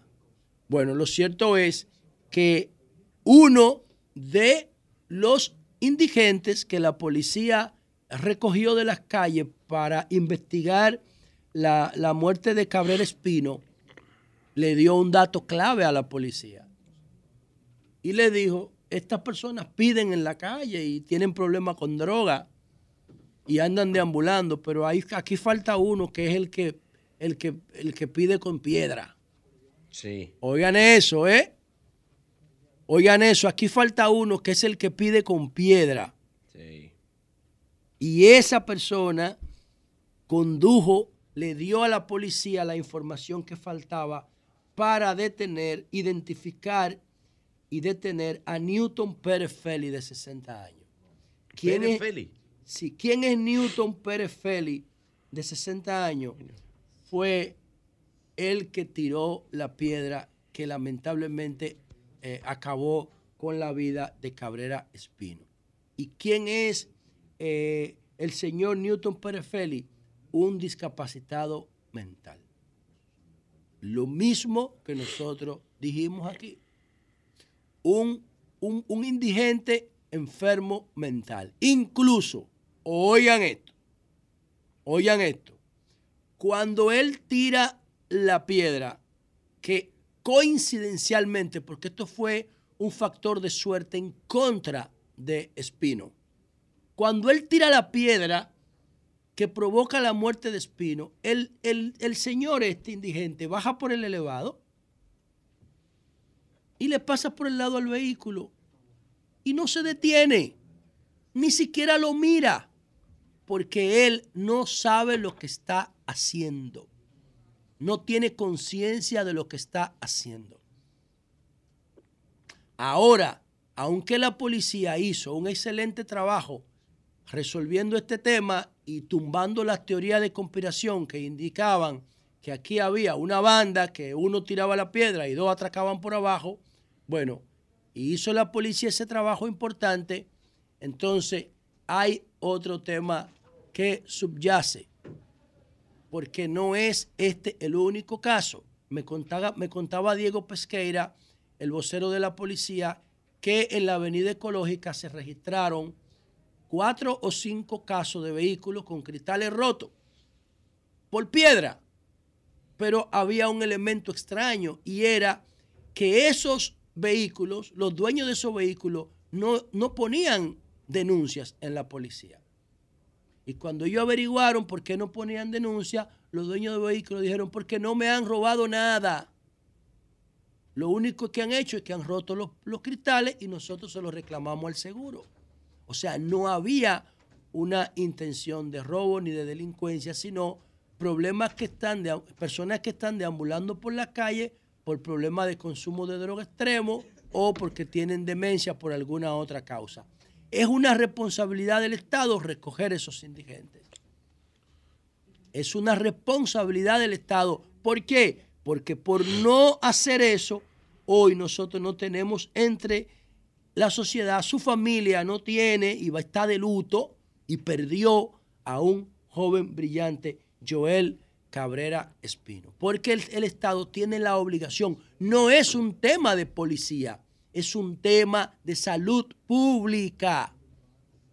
Y salud pública por lo menos tiene que pedirle disculpa a la familia Cabrera de Cabrera Espino o a las familias Cabrera Espino. Tiene que pedirle por lo menos disculpa porque ellos tienen la responsabilidad de atender ese tema de, de salud pública, que son esos indigentes con discapacidad mental que andan en las calles.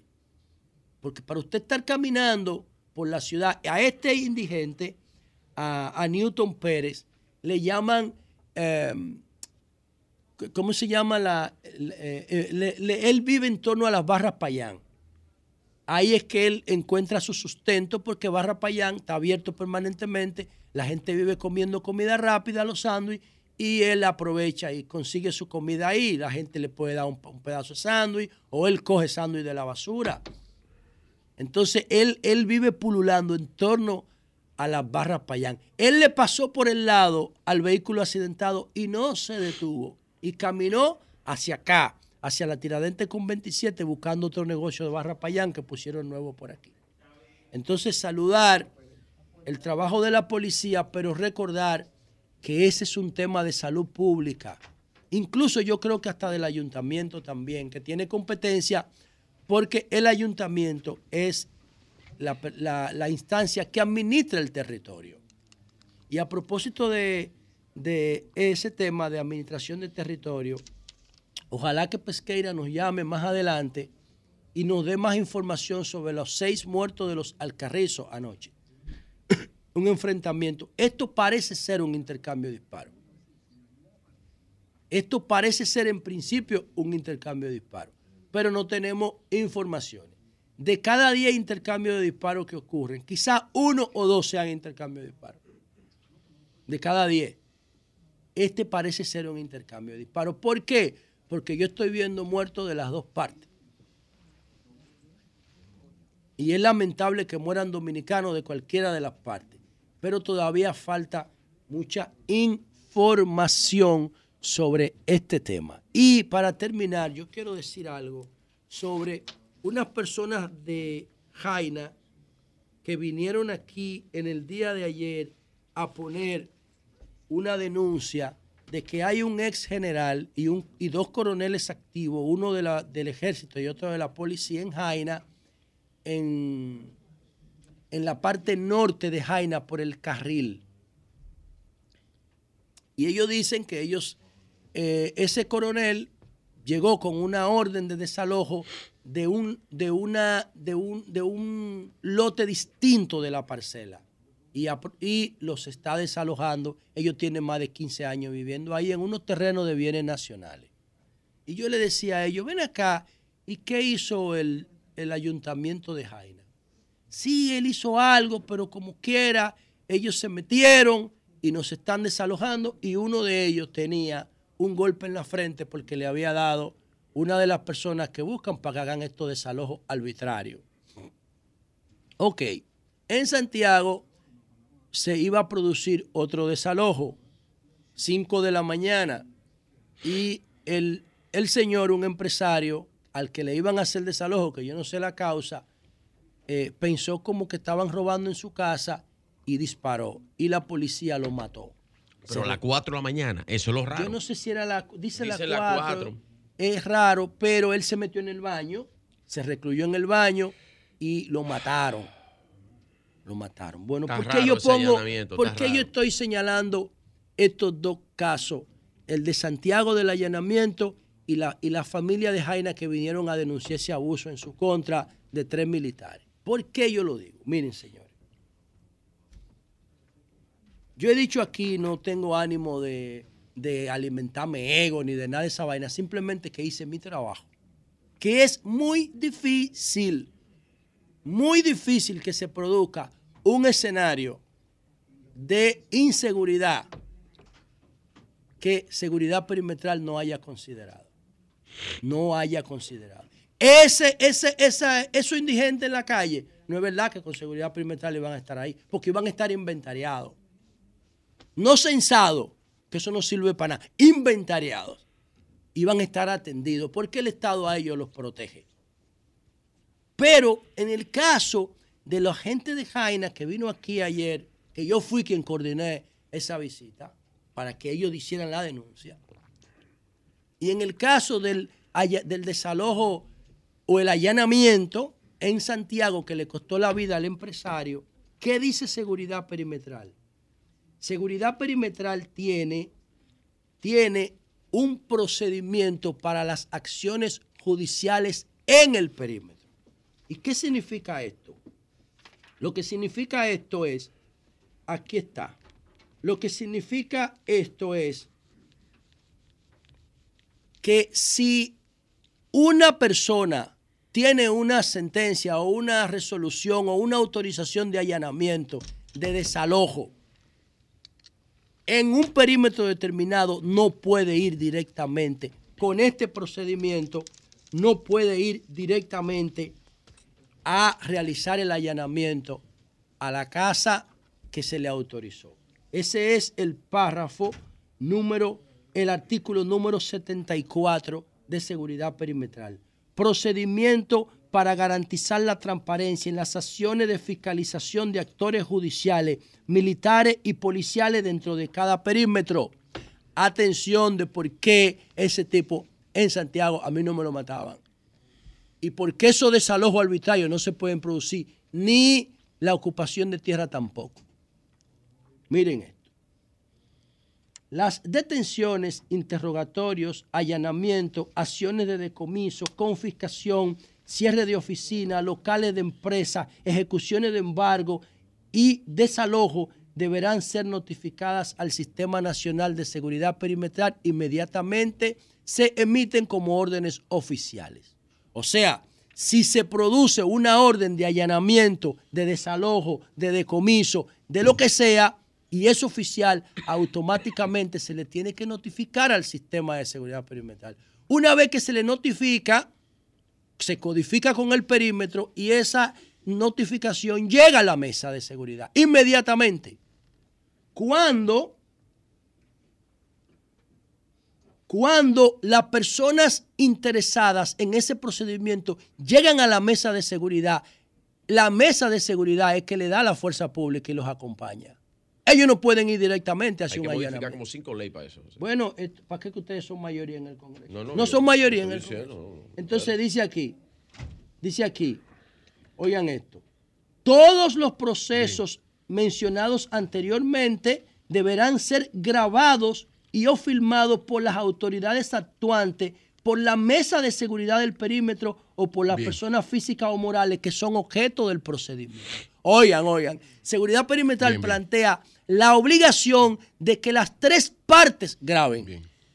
Pu- Tiene que grabar la mesa, tienen que grabar las autoridades actuantes y tienen el derecho de grabar y registrar los que son objeto del procedimiento. ¿Para qué? Para que la- las autoridades y la sociedad sepa qué pasó ahí y romper ese nivel de discrecionalidad que se produjo en Santiago y lo que se produce en Jaina con los desalojos. Ustedes saben por qué le dieron el golpe en la cabeza al que estaba aquí ayer, porque estaba grabando. Y el coronel no quería que él grabara.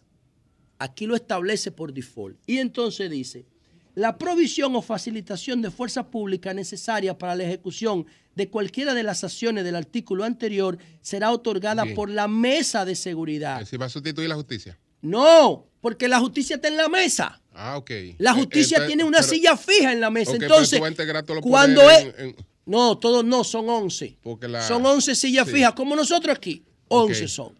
Entonces, cuando llega la notificación del desalojo, del embargo o del allanamiento, automáticamente la mesa de seguridad recibe los que van a, a- a- a- a llevar a cabo esa acción y los acompaña, pero prepara la, la familia que va a ser objeto del desalojo. La prepara emocionalmente y le dice, miren, aquí yo tengo una resolución, ustedes van a recibir nuestro apoyo, pero ustedes van a ser desalojados porque se produjo una resolución judicial, una sentencia, una autorización, lo que sea. Y ahí no hay violencia. Y termino con lo siguiente. Ni la muerte del joven de la piedra en la cabeza en la 27 de febrero, Cabrera Espino, ni la muerte de la persona en Santiago, aparentemente por ahora no tienen que ver con delincuencia, pero sí incrementan la percepción de inseguridad del país. La incrementan. Entonces, el gobierno tiene que entender que la seguridad no solamente puede girar en torno a la policía, porque ni el joven, el hombre que murió en el allanamiento de Santiago, ni el joven que murió en la 27 de febrero con Gómez, la policía no tiene que ver con ninguno de esos dos casos. Es un tema de Ministerio Público y es un tema de salud pública. Entonces la seguridad no puede girar solamente en torno a la policía. Cambio y fuera.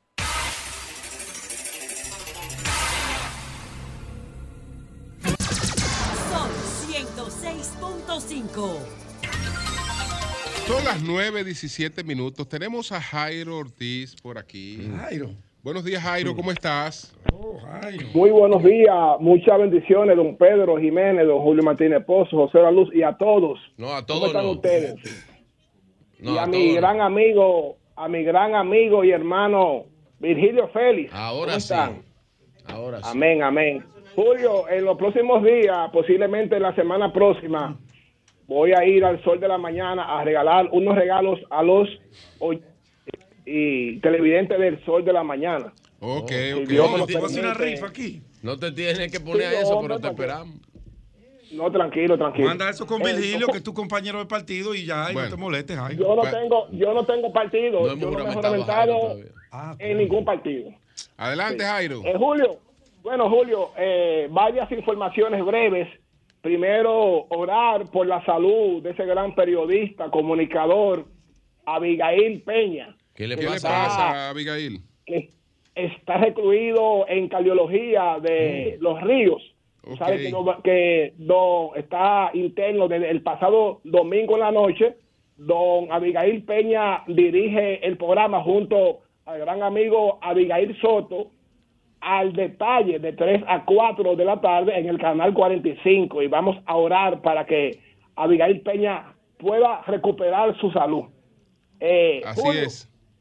eh, no le fue bien a tu gran amigo en Santo Domingo Norte, René Polanco. Le dieron una pela. Le dice, oye, Pedro, hice un coca. No te pongas a Le darle cuerda a René. pela.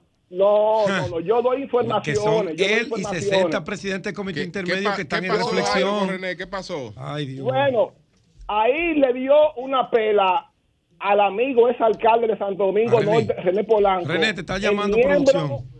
el miembro del comité central, Johnny Thomas, le dio una pela. Parece que Johnny Thomas es del equipo de Lady De. Vázquez. De Lady. De Lady Vázquez.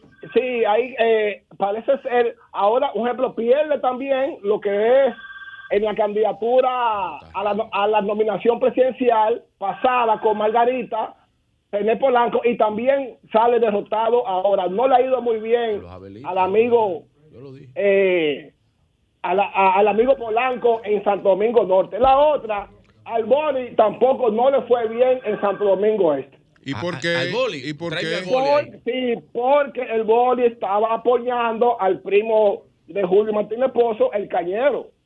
Está apoyando ese grupo y también a, al gran amigo el Boli le dieron una pela. Parece que el equipo de un amigo que se llama Luis Alberto fue, eh, ese equipo fue el ganador en Santo Domingo Este y lamentablemente también el Boli se fue en la ola de la derrota Bueno, Jairo, en Santo Domingo. Jairo, en honor Otra a la cosa, justicia, sí. Jairo, Jairo, en honor a la justicia, porque hay que ser justo, eh, el líder del PLD en Santo Domingo Este es Luis Alberto. eh. Él es que tiene la mayor Bueno. parte del liderazgo del PLD. Eh, el cañero, por eso fue que le aceptó suave. Ahora, el caso sorprende, que sorprende, que yo lo dije aquí, fue el caso de Santo Domingo Norte, porque René es el líder ahí. Yo no sé, le pasaron una mayoría Era. mecánica a René. Era, era, era, Bueno, era, era. bueno, ya- eh, ya- eh, bueno, el que Era. tiene la gente le pasaron una mayoría mecánica. porque no era velista. Julio, Adelante. Virgilio, Sí. a partir, a partir del 7 de enero, el Partido Revolucionario Moderno Mm. tiene un calendario todos los fines de semana, viernes, sábado y domingo de juramentaciones, tanto de alcaldes, diputados, regidores de todos los partidos políticos. Y también me informan que un grupo ya importantísimo de los que todavía están en el Partido Revolucionario Dominicano vienen a formar parte, a hacer un movimiento de apoyo al PRM a una posible repostulación del presidente Luis Abinader. Al parecer ya el PRM, ah, desde que se acabe la fiesta de Navidad que comienza enero, tiene un plan de juramentaciones que, va, va a comenzar julio. Todos los fines de semana a partir creo que del día 10 de enero.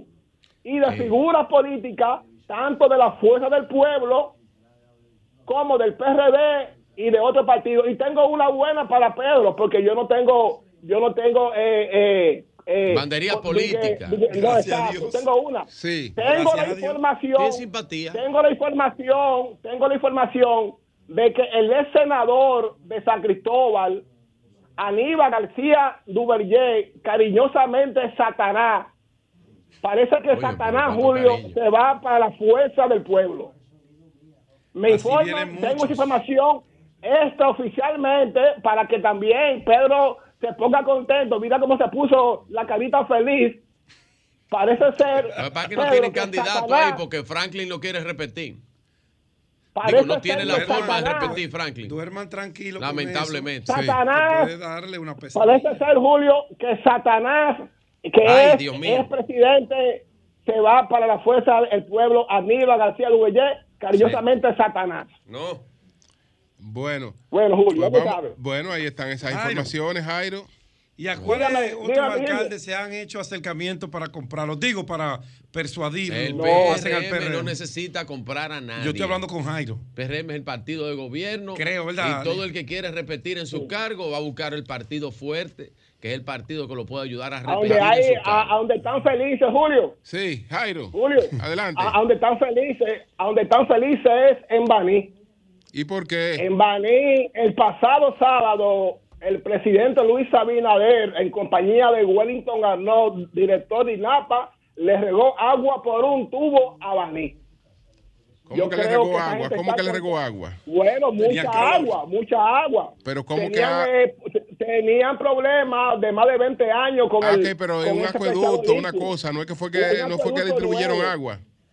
un acueducto nuevo y la gente de Baní están contentos tanto con el presidente de la República, Luis Abinader, como con el director Ah, de. INAPA, Wellington Arnaud. Perfecto. Dígame, don Pedro Jiménez. Dígame, no, le preguntaba que si tenía algún listado de, de Jairo. de esa gente que están Está comprando la liga, digo.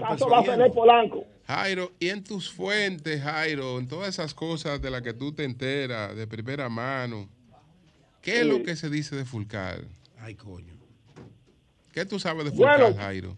Fulcar está en bajo perfil y está tratándose de problemas de salud. Tengo la información de que él, para estar más tranquilo, más tranquilo, alquiló un apartamento en un lugar más retirado para estar más tranquilo, porque esos son lo que, eh, los consejos que le han recomendado sus médicos. Pero el hombre está recuperando su salud y está en bajo perfil. Bueno, pues gracias, Jairo, gracias, gracias, gracias. Buenos días, adelante. Buenos días. Buena. Adelante. Sí, ¿cómo está el equipo? Estamos bien, adelante. Sí. Esperando que las navidades lo traten a todo el mundo muy bien. Eso Oye, esperamos. una cosa, con Sí. respecto, con respecto a lo- la cuestión del di- indigente, voy a, yo siempre hablo con ustedes como ingeniera y a hoy voy a hablar como trabajadora social, que yo trabajé 20 años en los hospitales del país. Nosotros creamos trabajo social. Óyeme, cuando estando yo en trabajo social, se cerró el 28, eh, el padre Villini del 28, que también se llama padre Villini. Sí. Supuestamente se cerró para, para di- dicen ellos que para adecentar eh, eh, el, a, a los pacientes y que ahí no se tuviera un, un- un Un almacén almacén, de... de- sí. un almacén de enfermos. Sí. Pero supuest- supuestamente se iba a tener una unidad de, de- de Sí, la, mental. la cosa que no, la cosa que nos inventamos que en cada hospital iba a haber Sí. una atención y ahora no, y ahora no tenemos esa ni tenemos Ah. ninguna.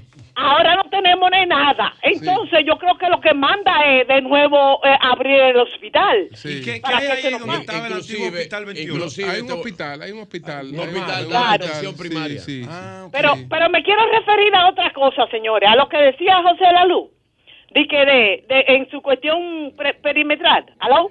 Sí, adelante. Sí. Lo que pasa es que aquí no se cumplen las leyes. Si aquí se cumplieran todas las cosas, ta- eh, eh, eh, las leyes están, lo único que no se cumplen. Por ejemplo, próximamente habrá un gran desastre ahí en la Roberto Pastoriza, a dos tres esquinas de, de la Churchi. Mi hermana tiene ahí una casa de tres niveles que ella compró terreno, o compró ese terreno hace más de 40 años. Ella Sí. quería declararlo y, y, y el, en bienes nacionales no aparecía de que ese terreno. Pues ahora, cinco cuadras por ahí, inclusive una veterinaria, van ellos a desalojar toda esa gente. Eso va a ser un desastre. Pero el Estado tiene va a tener que hacer algo. Saludos a todos. Bueno, pues gracias, gracias. Cambio y fuera. El sol de la mañana. El sol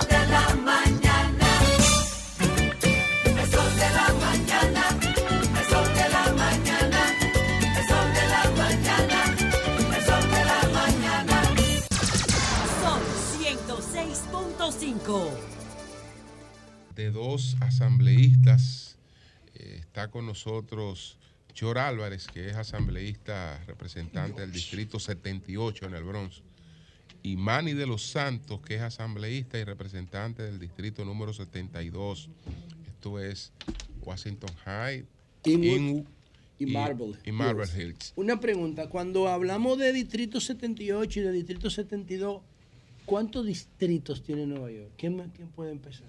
Bueno, eh, en la Asamblea Estatal, eh, primeramente buenos días. Buenos eh, días, eh, gracias por Bienvenido. venir y todo. Gracias, gracias por la oportunidad de tenernos a nosotros aquí en, en- en esta emisora que están escuchadas. Tú eres Manny de los Santos. Soy Manny de los Santos, Ok. humildemente, sí, Sí.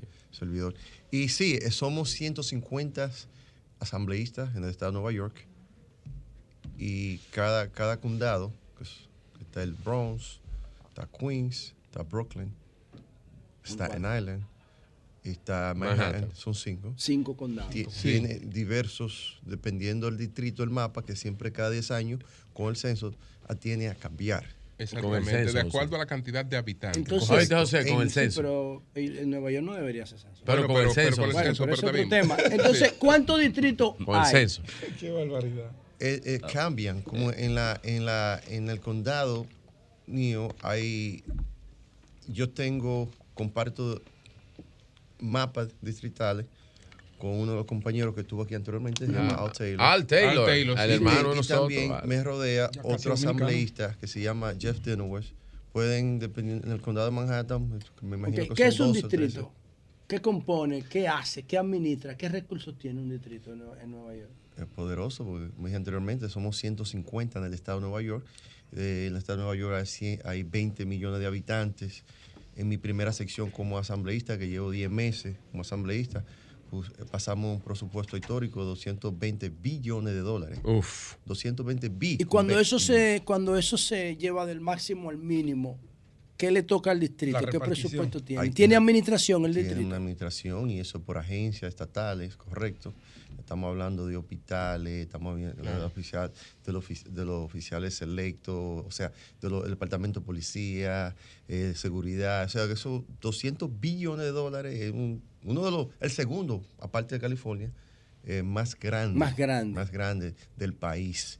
Entonces nosotros en realidad tenemos un, un poder legislativo enorme, porque la remesa es que, del Estado que controla prácticamente todo lo que todo lo que corre. ¿Qué significa la remesa del Estado?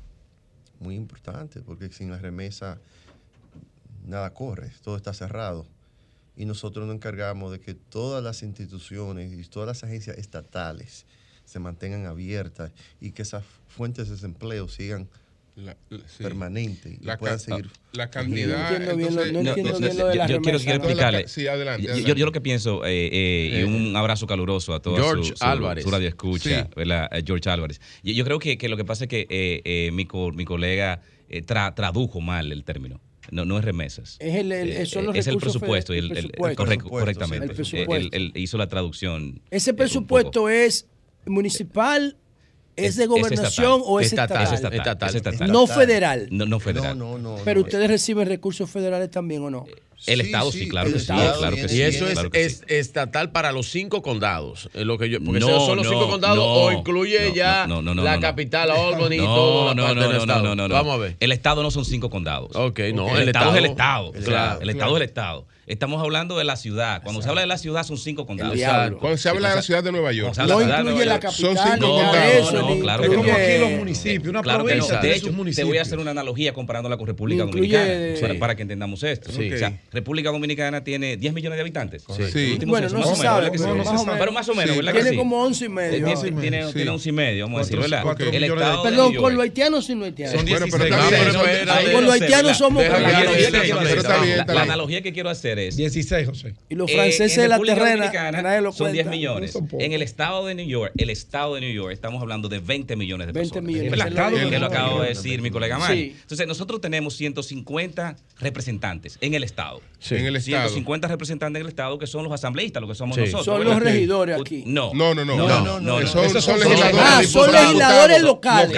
Son, dipu- son, Locales, son diputados, locales. Son diputados locales. Correcto. Diputados No están en Washington, sino ahí en el Diputados locales. Capitolio Son diputados Albany. del Estado. El, el, diputados del el- Estado. o sea, Albany, el. Capitolio de ustedes está en En Albany. Albany, correctamente. Allá es que nosotros legislamos. Sí. Y es Y- igual que aquí. Aquí hay dos congresos, dos cámaras, ¿verdad? El Senado y el diputado. Sí. Nosotros tenemos dos cámaras Ajá. igualitos. Los senadores Sí, y los, y asambleístas, confiamos ¿verdad? Cor- Claro.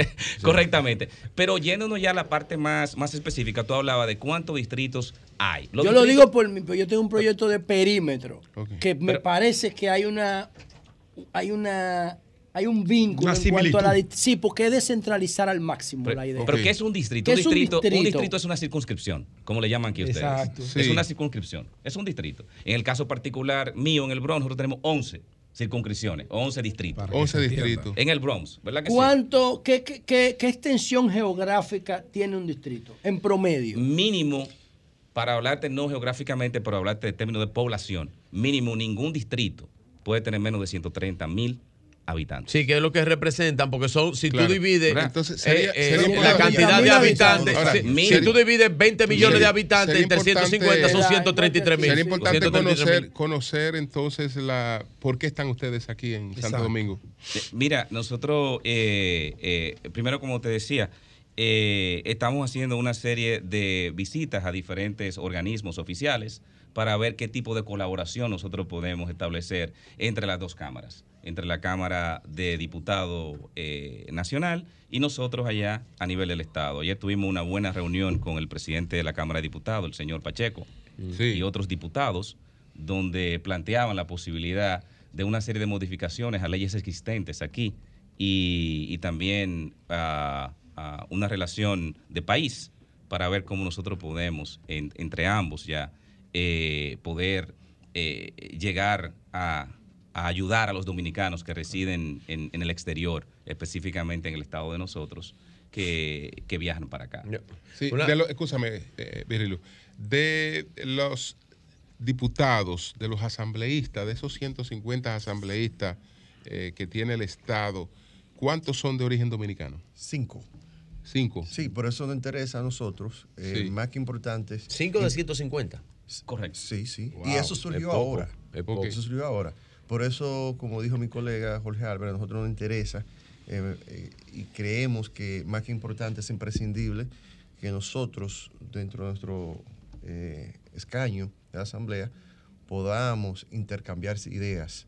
Venir al país, es mi primera, país, mi primera visita como asambleísta al país, pero nosotros tenemos muchas inquietudes y una de ellas es ver cómo nosotros podemos colaborar con el país, con los senadores, con los diputados, y, y cómo nosotros podemos no solo colaborar, pero intercambiar ideas leg- legislativas que vayan a valorar y a proteger y también a beneficiar la gran comunidad Población. dominicana. A propósito, de esa, a propósito de esa colaboración, eh, le- ¿les ha interesado a ustedes eh, investigar el tema de la veda que se ha puesto al azúcar dominicana del, del- del Central Romana en, en Estados Unidos? Porque ya esto es una medida, digamos, Del Departamento de Estado. de nacional, es, una medida, es una medida nacional, pero el, eh, ustedes tienen incidencia a nivel de, de- de opinión y, y en, y en el Congreso local.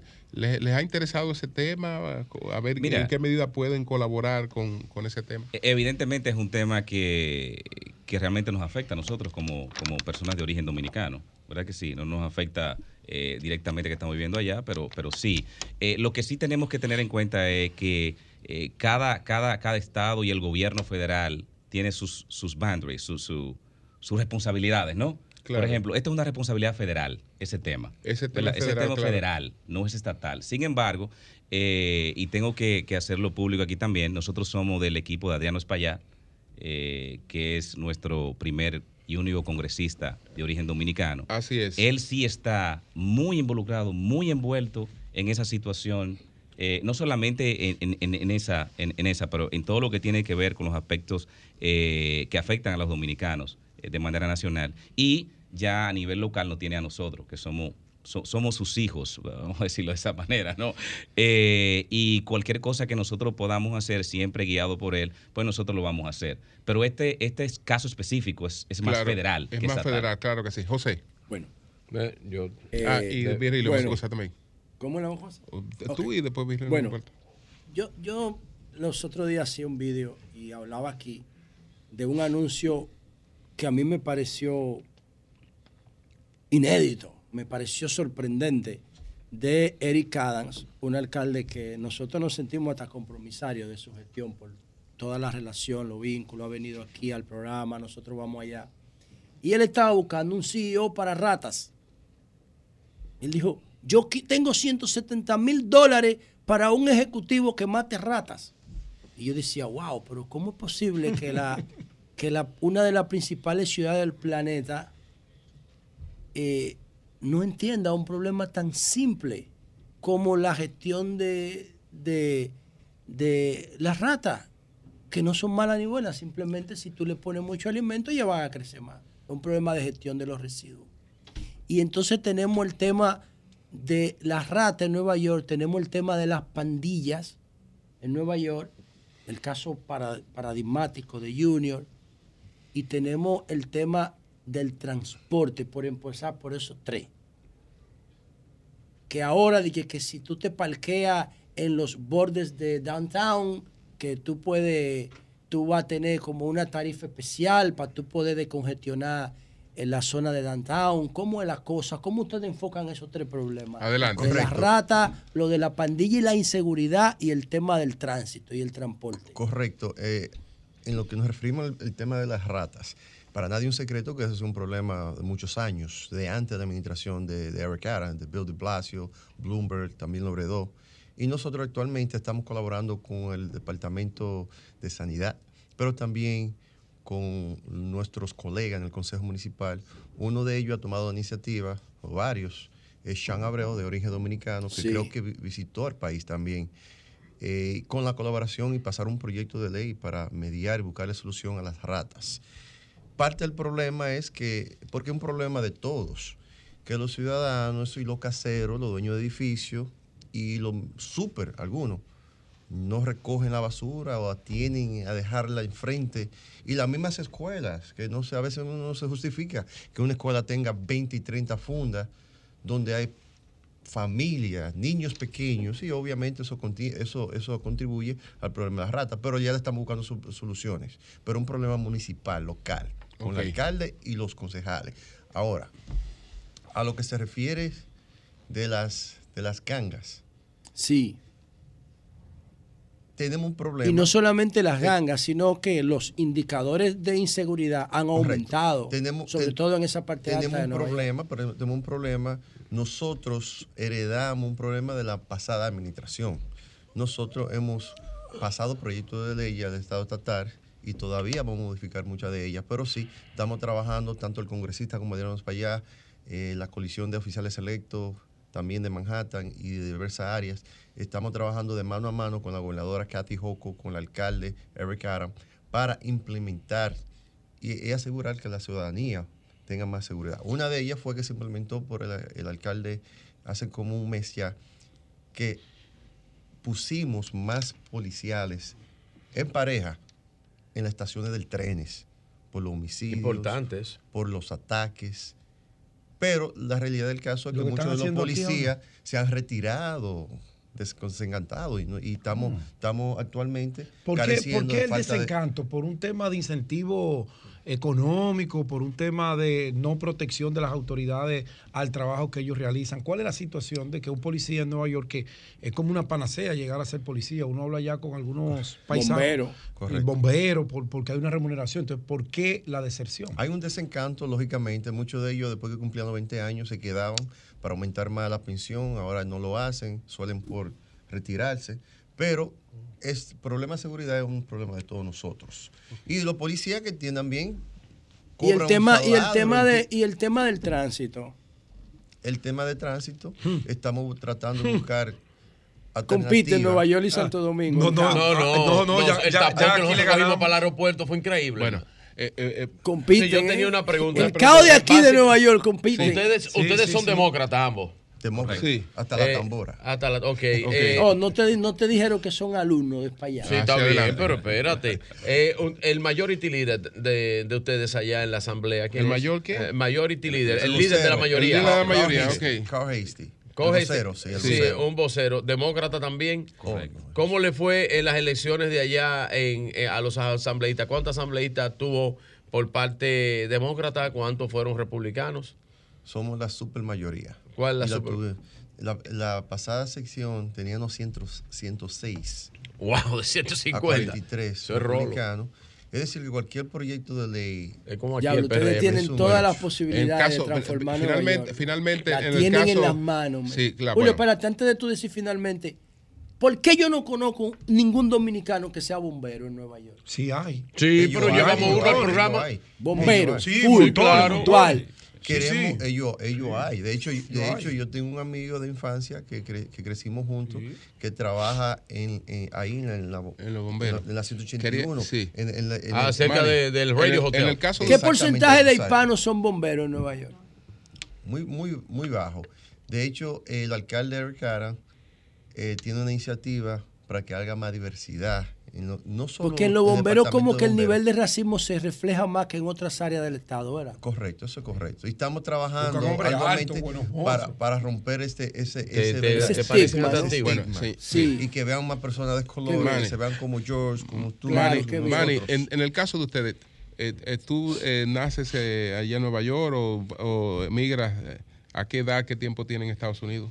Soy orgullosamente, soy de Jabonero. Oh, Dajabón. Nueva, Nueva York chiquito. Saludos a Dajabón, Sí, y llego a los Estados Unidos a los 11 o 12 años. La mayor parte de mi, mi vida educado en los Estados Unidos, eh, con una especialidad en trabajo social, psicología. Y también una de las personas que yo eh, tuve de ejemplo, crecí eh, en, mi, en mi pequeña infancia, antes de emigrar y lógicamente después, de Dajabón fue el ex eh, fiscal, que yo creo que es una persona más seria que ha dado esa provincia y quizá el país, orgullosamente, que fue el doctor Juan Casillas Solís, que fue fiscal y fue también procurador de la Corte de, de Apelación de Montecristi. Falleció hace unos cuantos años. Juan. Casillas Solís. Juan Casillas Solís fue mi tío y a él fue que yo, por mano izquierda, yo creo que algunos de ustedes quizás lo, en cierto tiempo lo oyeron mencionar, fue que yo, eh, bueno, él me enseñó a usar, a usar la corbata y el nudo. Es verdad. Sí, el tío mío, y fue un ejemplo a seguir. Y mi principio y valores yo lo baso a dos personas. Y ustedes tienen que usar corbata obligado allá en el Nueva York. obli- obligatoriamente. Sí, que aquí. Tienen los mismos problemas que aquí. No, igual- no, es que- es que George, el- poder no es ridículo. El poder no es ridículo. Háblanos un poquito de la historia pones- pero- finalmente. pero Nayib. Bukele no usa. Porque es un ridículo. Pero no, no es ridículo. Pero va, No, va- no, no, vamos. no, señores, Nayib no es ridículo. Pero vamos pues, a- pues, pues yo a diferencia, a pero diferencia sí. de, sí. de- Manny, yo nací en una provincia de Montecristi, una provincia de Montecristi, en un pueblo. Pero Ah, pero son vecinos. son vecinos. Pueblo de Villacina. Somos, somos de la costa Ah, los dos, pero- ¿verdad? no, de- de la línea, se llama de la línea, ¿no? De la costa. Él no tiene costa, tú sí. Yo, yo, me crié aquí, eh, hice mis estudios en Lucamaima aquí, después me fui a hacer Ah, una pues tú eres maestría. rico, tú eres popi, Después- no, no, no, yo soy No. Sí. Fui a España a hacer una maestría en logística y tengo cybersecurity en Harvard Ah, pero University. espérate. Qué bueno. Eso es el- No, es verdad, tú eres popi, es verdad lo no, que no, dice no, José. no, no, no, yo soy guagua.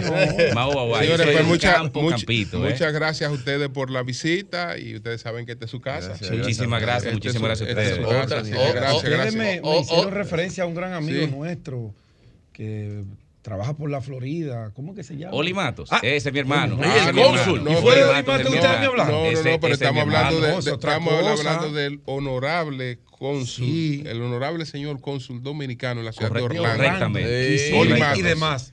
Oli Un abrazo Matos. a Oli. Eh, sí, un Oli abrazo Matos. de aquí, Oli. Oli Oli. De, de aso para el mundo. Ah, Oli, Dísele Oli, que estamos en. Navidad, Oli. ¡Cambio fuera! Sol 106.5.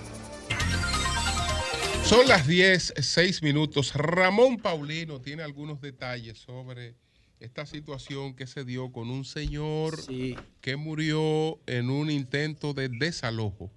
Eh, Allanamiento a las eh, 4 de la eh, eh, sí, en Santiago de los Caballeros. Buenos días, Daniel Ramón, adelante. Antonio Rodríguez, Daniel Antonio Rodríguez Pérez Valerio. Déjame ver. Ra- sí, correcto, sí, sí. correcto. Sí, Buenos días. Buenos días para todo el equipo. ¿Qué se sabe, qué se sabe a del caso, Ramón? ¿Qué otros detalles? A, a partir de la información que ofreciera José La Luz con relación a la hora en que se produjo el allanamiento, eh, nosotros procedimos a hacer una eh, pequeña investigación para ver ciertamente a qué hora y si había autorización para esa hora. Coño, las 4 de la mañana, eso en una hora, ¿no? Adelante, Ramón.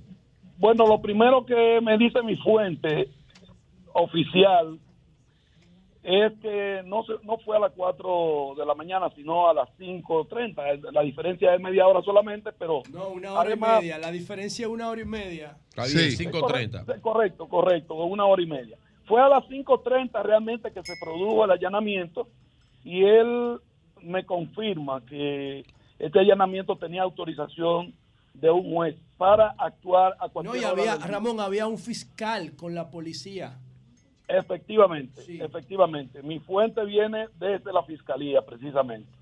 Y, y me confirma que todo el proceso se hizo adecuadamente, que a la persona se le llamó a la puerta varias veces, inclusive la esposa de él confirma que realmente se escucharon las voces que decían, es la policía, es la policía. Y entonces en esa instancia fue que se produjo eh, esta... esta- Una- una pregunta, Hay, un par de cosas que no cuadran. Sí, a, mí me, a mí no me cuadran mucho. Preguntarte algo para ver si tu fuente te, te han, te han dado alguna información al respecto. Ellos tocan la puerta, ¿verdad? El tipo cree que alguien para robar. Dice el vocero de la policía de Santiago que él disparó de una vez. Dice Pérez Valerio, que el tipo disparó de una vez. No abrió la puerta. La policía rompe la puerta. Y él está metido en un baño. ¿Y cómo que entonces lo matan? ¿Cómo es la vaina? Mira, confirma la esposa que ciertamente la policía vo- eh, voceó varias veces que era la policía. No que importa era que la policía, que se trataba de un allanamiento. No, no. Y Aquí cuando él no hizo caso, entonces se procedió de la manera que la policía ya tiene eh, acostumbrado, instrucciones para, para proceder. Eh, tan pronto se produjo ese, ese proceso, entonces fue que se originó eh, una repelación de parte de- de- del individuo, de, de Daniel Antonio Rodríguez. Oye, pero ellos Entonces- debieron irse y volver después. ¿Pero por qué? Si tenían una orden de Sí, allanamiento. pero si ellos encontraron resistencia para allanar, porque un allanamiento no es algo debido a muerte. Ellos pudieron, ellos, ellos pudieron haber, además ellos no saben si ahí había niños o algo, si el tipo estaba loco. Bueno, ellos pudieron bueno, la- irse y la- volver después, digo yo. la, cuestión, la cuestión, José, es que esa, esa, ese allanamiento se produjo por una denuncia querella que puso ¿cuál es la situa- un vecino, un ¿Cuál era la vecino de que él le había hecho disparos de- desde esa casa. Él había hecho disparos desde esa casa. Correctamente, eh, no esa noche, eh, anterior, y por eso él puso la denuncia, la querella, y por eso ellos fueron a hacer un allanamiento y estaban buscando armas. Exactamente, fueron a una hora, a, la- a las 5 de la mañana. Que no es una Cuando lo hora. que hay es una denuncia, Mira, no hay una hay acusación. Querella, querella, querella, denuncia querella. Sí, los horarios eh, son en, en- a las seis 8 y o cinco 6, de la tarde. 6, 5. Parece- probablemente tienen una pero- hora. probablemente llegaron a esa hora para un hacer la marco. llave- para penetrar a las 6. Claro, para penetrar La- Sí, Julio, pero si no hay ni siquiera una acusación, Pero vamos con las sino una denuncia. Mira, pero la policía- la lo policía y la Vamos- Vamos con fiscalía- las informaciones y después las opiniones. La policía y la fiscalía eh, aseguran que tenían también evidencia de que esta persona te- tenía eh, ese tipo de, de- de proceder, eh, a- a- accionaba así, eh, agresivo. Y posiblemente esto también hizo que Claro, la ellos se policía procedieran. reaccionó más cuidado. agresivo que él. Y ahora tenemos una tragedia y van a votar un pacto. Todos esos policías que van a, hasta ahí lo van a, lo van a ¿Y por votar. qué? Porque, Porque- no- porque porque- actuaron igual que él. Eh, Igual que él, pero hay gente que le dispara. Ah, Claro, algo. si tú eres policía, tú no puedes Oigan, actuar igual oigan que loco. Ah, pero y una gente que te dispare, ¿cómo tú vas a actuar? Vete y vuelve. Ah, vete, vete y vuelve. Si me permite. Pero no, acá, pero una gente que te dispare, que, reci- que, reci- que reciba la autoridad disparándole, yo no sé, yo no sé qué hay que hacer. Además, no, no, no, no, además, no, Oigan esto, según el artículo, si me permite. pero pero pero vamos a hacer algo.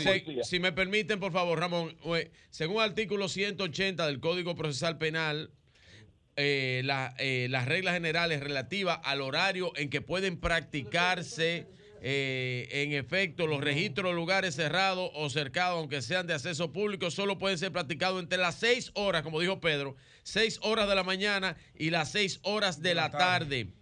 Busca, este principio a por el artículo un juez lo 179 Eso- aplica eso- para el horario para practicar a menos allanamientos, que lugares cerrados sin distinguir una privacidad. situación de flagrancia de un Sí. individuo No, armado. no, y además en materia de droga, ya no es un allanamiento. Bueno, pero sí, pero, tiene otra connotación hay jurídica. pero hay un Hay individuo una disposición judicial, hay un juez, hay un tribunal que ordenó esto. peligro. Sí, pero tú tienes que averiguar primero si su arma es legal, el si tiene individuo- el antecedentes. individuo- el individuo Tú lo ar- puedes citar. ¿Por el- qué no lo El citaron? individuo armado que representa peligro para su ¿y familia por qué no lo y para los vecinos recibe a las autoridades a tiro. ¿Y por qué no lo citaron ¿Y en la entonces? fiscalía? ¿Por qué no lo citaron? y, y enfrenta a las autoridades. bien, pero ¿por qué no lo citaron en la fiscalía? Entonces, entonces lo Con un alguacil, Lo ¿por qué no lo culpable de la muerte fue lo que se No, defendieron. los culpables de la muerte son los que lo mataron a él. Y, y- y- Los no él, culpables de la no muerte él. lo matan en su No, casa. El responsable de su muerte es él. El, el responsable de la muerte es él. Tenían que porque él fue que, él fue que recibió a tiro a las autoridades. Bueno, y él, si él es el era su responsable de la casa, muerte. era su casa. Bueno, pues yo no sé si te da derecho. Yo no sé si oigan te da esto, derecho a oigan eso. esto que me dice un jurista. Claro. Vamos, vamos a escuchar esto. Repite lo que tú me estás diciendo. Adelante, sí, vamos a escucharlo. A mí me parece que más que un allanamiento, me parece más que fue una orden de arresto. Mira qué pasa, el 225 del Código Sí, Procesal Penal establece es lo que que una persona lo convoca el Ministerio Público a una vista y no asiste, puede ser aprendido. Y ese no tiene la formalidad de un allanamiento, pues, porque es una orden de arresto que puede ser ejecutada en cualquier en cualquier horario. Esa, esa es la diferencia. Me parece que puede ser eso, porque si hay una querella, como se ha dicho que hay una querella, puede ser que sea eso. Es lo que más se me parece. Porque el allanamiento implica Gracias, Juan José. un requiso a la casa. Era él que lo estaban buscando. Era él que lo fueron Es a requerir. como dice Era- era- Pero, era- era- actuaron peor que él, era eso una es lo que fla- yo estoy era una- Era una diciendo. flagrancia. Sí, de- así sí. Actuaron Era peor. una ¿Cuál es flagrancia la de un tipo flagrancia? armado. O un tipo armado. y- Así sí. armado. No, no, no, él Mira, está en lo- su casa, la lo- él mira, no estaba haciendo, él estaba tirando tiros a esa hora. ah, no, No es flagrancia. No, eso es Mira, flagrancia. No, no, la flagrancia Eso es, flagrancia. la flagrancia Él es él la acción que se él- produce él en el momento él- de la detención. Él entró a tiro, él entró a tiro a la policía. No, no, él está muerto. Bueno, él se mató. Él está muerto. Él Él se ah, mató. él Él Él se mató. Hay que, hay que él se mató. Julio escribiendo la hay historia, que él se dio un establecer tiro. la Él se mató. diferencia entre allanamiento y arresto. Sí. Son dos cosas muy diferentes. No necesariamente una vayan con la otra, porque el allanamiento puede ser por un tema inmobiliario, un tema de Claro. pago. Paulino, sí, entonces, gra- ¿qué gracias? Paulino. Gracias. Eh, a- a- ¿Te muy bien, información bien. adicional, Paulino? ¿Qué sabe Pedro? Paulino, ¿a qué se dedicaba, No, bueno. la ¿a qué se dedicaba la persona muerta? Ese, ese empresario eh, tenía eh, varias, varias cosas que realizaba eh, de, comercio. Eh, no tengo exactamente a, a qué, a qué específicamente. Porque si es una persona formal que tenía negocio, comercio- comercio lícito, coño, debieron de tener otra lícito. forma de abordarlo, que no fuera que ir a su casa no a la la 4 de la mañana. Pero, pero no fue por los negocios que le metieron fue. la querella, no era, era que disparaba. Nada era que- era nada que ver con los negocios. no. ¿Cuántos muertos tiene? Era un peligro, yo no ¿Cuántos muertos tiene? El que está muerto es Por él suerte ahora. que no tiene muertos. Ojalá que no tenga y que esté muerto él si él era un peligro público. ¿Cuántos muertos tiene? ¿A qué es lo que tú le llamas sabes que peligro el público? ¿Cuántos muertos tiene que atrás? re- recibió a tiro a las autoridades. Ya, ¿Qué sabía él si lo iban a atracar? Un país donde Eh, todo el eh, mundo eh, está asustado. es un- Aquí todo el es mundo un anda cuento de él. Él asustado. sabía, él sabía que era, él sabía que era la policía. Él sabía que era la policía y que era ¿Cómo los tú fiscales. sabes que él Porque sabía la mujer eso? dijo que él lo sabía. Al diablo. Porque lo- pero Pero dijo Paulino. dijo eso sí, eso lo dijo Eso- Paulino. eso lo estás dijo- agregando tú No, eso ahora, lo dijo diablo, Paulino. Eso lo dijo Paulino, que la mujer escuchó y él escuchó mano, tú que, estás como Eury. que ellos le, que, ellos, que ellos le dijeron que era la policía. Ellos lo sabían. Pero bueno, señores, son las son las 9.15 Ve aquí, ¿dónde minutos. Vamos a hacer, vamos a hacer la, te- tenemos una pausa pendiente para venir con Virgilio, que no habla hoy. Le-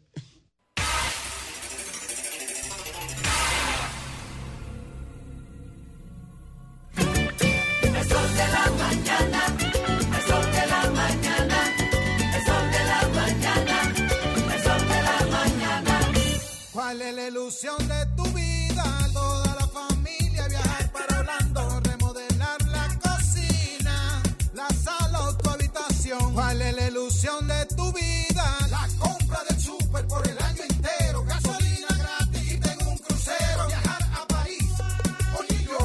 ilusión de tu vida puede ser pagar los estudios, la jipeta nueva, un apartamento, eso es lo que quiero. Y de compra a Miami un carrito nuevo, esa es mi ilusión, esa es la que Por cada quiero. 500 pesos de aumento en tu cuenta de ahorro, participa en sorteos semanales. Además, en el sorteo final de un Suzuki Swift, una Volkswagen Tiguan 2023 y un apartamento de constructora Bisonó.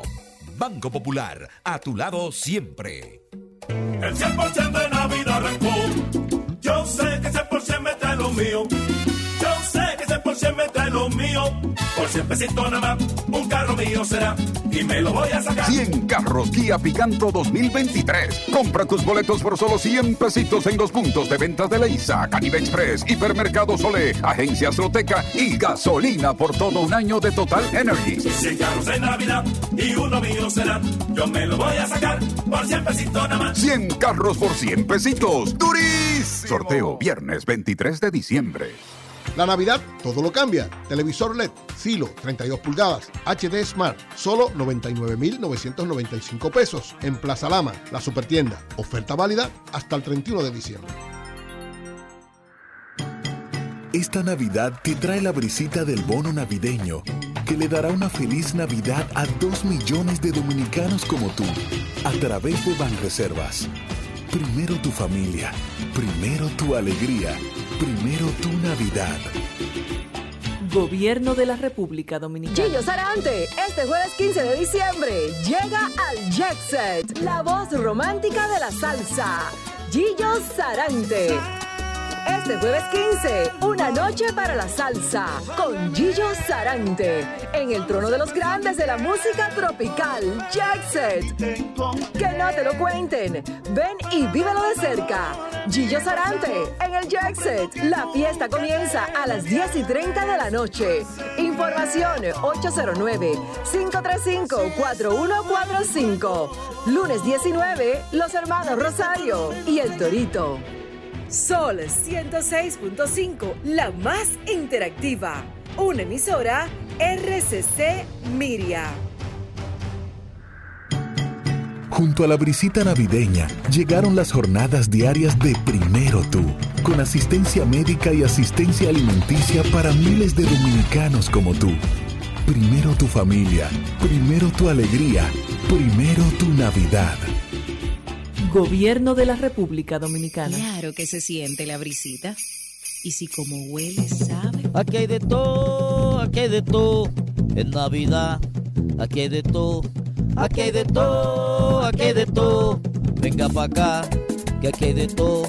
Llevo papa, zanahoria, cebolla, plátano, berenjena, tallota, lechosa, mango. Venga que aquí hay de todo. Para diciembre, en República Dominicana. Sí, ahora es que hay de todo. Ay, sí, y de a mucho. Ahora es que aquí hay de todo. Aquí en el campo también hay de todo. Sembrando y cosechando el año entero. Aquí en el campo siempre hay de todo. Ahora es que aquí hay de todo. Ahora es que aquí hay de todo. Ahora es que aquí hay de todo. El presidente Luis Abinader, a través del ministro de Agricultura Limber Cruz, apoya el campo dominicano para que en esta Navidad, en tu mesa, haya de todo. Ministerio de Agricultura. Estamos cambiando. En Medicar GBC celebramos contigo estas Navidades y te deseamos un próspero y bendecido 2023. Y seguiremos con los mejores descuentos. Muchas felicidades con Medicar GBC. La Navidad todo lo cambia. Televisor LED, Filo, 32 pulgadas, HD Smart, solo 99,995 pesos en Plaza Lama, la supertienda. Oferta válida hasta el 31 de diciembre. Cada día miles de dominicanos inician una nueva aventura, un viaje cargado de esperanza en busca del sustento para sus familias y de proporcionar alimentos frescos a todos los dominicanos, hombres y mujeres que se adentran en nuestros mares en busca de un futuro mejor. Con el Plan Nacional de Muelles Pesqueros, dignificaremos esta importante actividad económica, transformando la vida de más de 15.000 pescadores, sus familias y todo su entorno, dinamizando la economía local e impactando su calidad de vida. Con un puerto seguro apoyamos el desarrollo sostenible del gobierno dominicano. En Apordón, trabajamos de la mano con los pescadores, de cara a nuestra gente y de frente al mar. Autoridad Portuaria Dominicana. La noche a mí me dijo que llega el amanecer, y en el cielo se anuncia la salida del astro rey. El sol de la mañana, el sol de la mañana, el sol de la mañana, el sol de la mañana. Sol 106.5. Aquí está en la línea telefónica Ángel Ramírez Rico, eh, que es miembro del Comité Central del PLD. Adelante, Rico. Sí, buenas. Adelante, Buenos días, escuchamos. Julio. Buenos días, Julio, Pedro, Buenos días. Virgilio y los demás compañeros de la luz. Me- mira, yo eh, he querido llamar con respecto a lo que ha estado ocurriendo en la circunscripción 2 del Distrito Nacional. Eh, pero que no es, no es de ahora que ha sucedido eso. Eso tiene su historia del año 2001, cuando eh, se eligió la primera dirección eh, que la encabezó el compañero Mojica por 20 años. Eh, en todos los procesos que se han ido dando desde allá para acá, no ha habido manera de que eh, no haya un momento de, ¿cómo te digo? De, de fraude. Todo, to- todos los procesos que han habido han sido fraude en la circunscripción 2. Y quien te habla tiene autoridad para decirlo porque yo le escribí comunicación al comité político. Sí, es verdad. Eh, incluso dos comunicaciones tengo depositadas en el comité político con respecto a eso. E incluso cuando se estaba tratando la ley de partido, que nosotros éramos diputados, eh, se hizo una convocatoria en la cual encabezó el expresidente de la República y el presidente del partido, Leonel Fernández. Y en esa ocasión yo fui crítico acre contra todos los procesos que habían. Incluso le advertí al presidente y al mismo Reinaldo, que en ese momento estaba presidiendo conjuntamente con él esa asamblea, de que si no se ponía coto a lo que estaba sucediendo históricamente, eh, el presidente se iba a lamentar de eso. Y mira lo que ocurrió después, en el año 2019, que él se lamentó de lo que él no hizo. Entonces, yo, con respecto a lo que pasó ahora, que en el día de ayer eh, se eligió una dirección con 25, con más de 25 miembros del Comité Central ausentes de la circunscripción. Eh, este muchacho que ganó, que no le reto capacidad porque la tiene. un- No, tiene, tiene mucho mérito. Elías Tiene, mérito. tiene mérito de sobra. Y pudo, haber sí, Elías Elías tiene mérito. y pudo haber sido el ganador sin lo que él hizo. Rico, él, él era de... Pero. Sigue, sigue. Él era de la corriente de Abel, ¿verdad? Eh, Bueno, y yo también, porque yo apoyé a él. Pero ¿qué resulta? Que debido a la a la falta de fortaleza de las instituciones, y en eso están todos los partidos políticos, ese muchacho no debió ni siquiera presentarse. ¿Por qué? Porque él con una clave, con una clave que él tenía, porque él es su secretario de organización, con una clave, él pudo hacer todo lo que él quiso. Entonces, aquí nadie averiguó nada. Y entonces, producto de que ah, eh, todo está saliendo bien, lo que está mal también hay que ponerlo a salir bien. Entonces, eso no es posible, señores. Y yo, y yo te voy a decir algo. Yo tengo un hijo que tiene 30 años de edad. 30 años de edad. Que hacía unos años lo querían poner incluso a aspirar a, a regidor y yo le dije de manera personal, tú no vas a aspirar a nada. ¿Tú sabes por qué? Porque esto es, y yo lo voy a decir con franqueza, todos los procesos han sido una asquerosidad dentro de mi partido, principalmente la circunscripción 2, porque no es posible, y quien habla que nunca gritó fraude, y Pedro lo sabe, Pedro sabe que yo nunca he, grit- he gritado fraude, me hicieron varios fraudes, porque en, unas, en, un, en, un, en un bloque donde no votan 300 personas, se presentaban actas con más de 2.000 votos. A favor de uno u otro compañero para ganar la porque las actas se llevaban hasta de madrugada esperando eh, eh, esperando el cúmulo de las actas que llegaban para saber cuánto que me faltan a mí para llenar un acta Rico, con la cantidad que me entonces, ¿cuál, falta es- cuál es tu posición? ¿Qué tú, qué, qué tú harás? mi posición es que eso que pasó ayer debe revisarse. Primero debe revisarse. Yo, mientras tanto, voy a seguir observando. Yo no tengo que estar en, en la organización per se para yo apoyar a mi candidato, que es Abel Martínez. Yo no tengo que estar ahí. Porque yo sé cómo se buscan los votos. De manera seria y de manera honesta.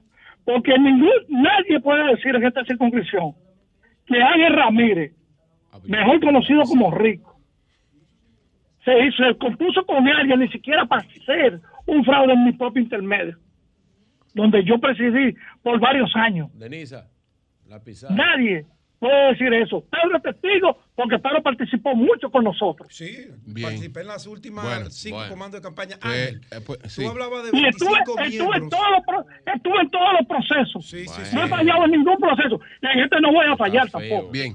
pero, pero, pero, pero, pero, tienen que revisar eso. Porque, ah, porque le, voy a, le voy a decir algo a la dirección de mi partido. En la circunscripción 2 puede haber muchos problemas.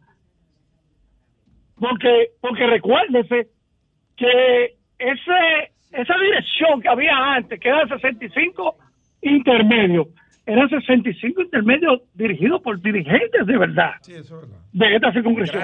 Y Pedro lo sabe. Muchos se fueron para la Fuerza del Pueblo. Muchos se fueron para la Fuerza del Pueblo. Eh, pero, pero lo que es ahora me da pena. De verdad que sí. por mi parte, Ángel, pena. Tú ¿Eh? hablabas de 25 miembros de la dirección central que no participaron de, del la comité central, del comité Del central, comité que no participaron en la, en la asamblea de ayer. ¿Cuáles- cua- ¿Podrías mencionar algunos? Bueno, te puedo mencionar Nelson Cruz, Héctor Mojica, el presidente de la circunscripción, te puedo mencionar Juan Ferreira, Chino González, Oralía Araujo. Eh, no participamos. Ok, pero, No que- pero, pero, pero usted- y al eh, eh, final, y Ángel, al final. Ángel, Ángel, escúchame. Una irregularidad puede ser que una persona haga una alteración si la hizo. Ahora, el que tú no participes no es una irregularidad. Pero, pero escúchame. Eso no es una irregularidad porque, porque usted está, usted está cogió- convocado a participar y si usted no una dirección, la- se eh, hace Julio. con el quórum que esté. Ahora, Julio, ahora, Julio, irregularidad es que te impidan participar. dirección O que te, bajo que te una ilegalidad. Oye, se cogió una, una dirección bajo una ilegalidad. Y Bueno, te voy a decir la- algo. no, no, pero es la, la lamentable, la- es lamentable. la ilegalidad no es que, un- que alguien no asista o que un grupo no No, asista. no, no, ilegal. no, no, no estoy Porque- hablando porque de Usted eso. está en su derecho a asistir o a no asistir. Sí, sí, Ahora, si- exactamente, si, usted tiene pero- evidencia de que ahí hubo lo que usted está denunciando, que ya es una cuestión grave, eso sí es irregular. Lo que, sí, lo que dijo Oye, yo te voy a decir, yo te voy a decir, eh, Julio, Julio, yo te voy a decir, yo no, yo no digo que porque 25 miembros del Comité Central no hayan asistido es una ilegalidad. No, la escogencia bajo lo que estaba, bajo ese padrón, no es pulcro. Ese padrón de 105 que se presentaron no es pulcro. Y él pudo haber ganado sin eso que él hizo. Te lo estoy diciendo yo, que, que conozco de los números en política. Él pudo haber ganado sin eso. Pero eso lo está dañando a él. Porque te voy a decir algo, y me perdona mi amiga, todo se aprende en la casa. Y, y la madre de ese muchacho. No, no, no, Rico, déjalo ahí. Déjalo ahí. Bueno, No, bueno, déjalo ahí, que todo se aprende en la casa. nosotros. No, no, no, no. Todo se aprende en la casa, Julio. Todo se aprende en la casa. en Pues gracias. Rico, gracias, gracias. Bueno, gracias, ahí, muchas bueno, gracias. Muchas, Ok, gra- pa'lante. muchas gracias. Muchas gracias. Ok, gracias. Muchas Gracias a gracias. Problema serio ahí,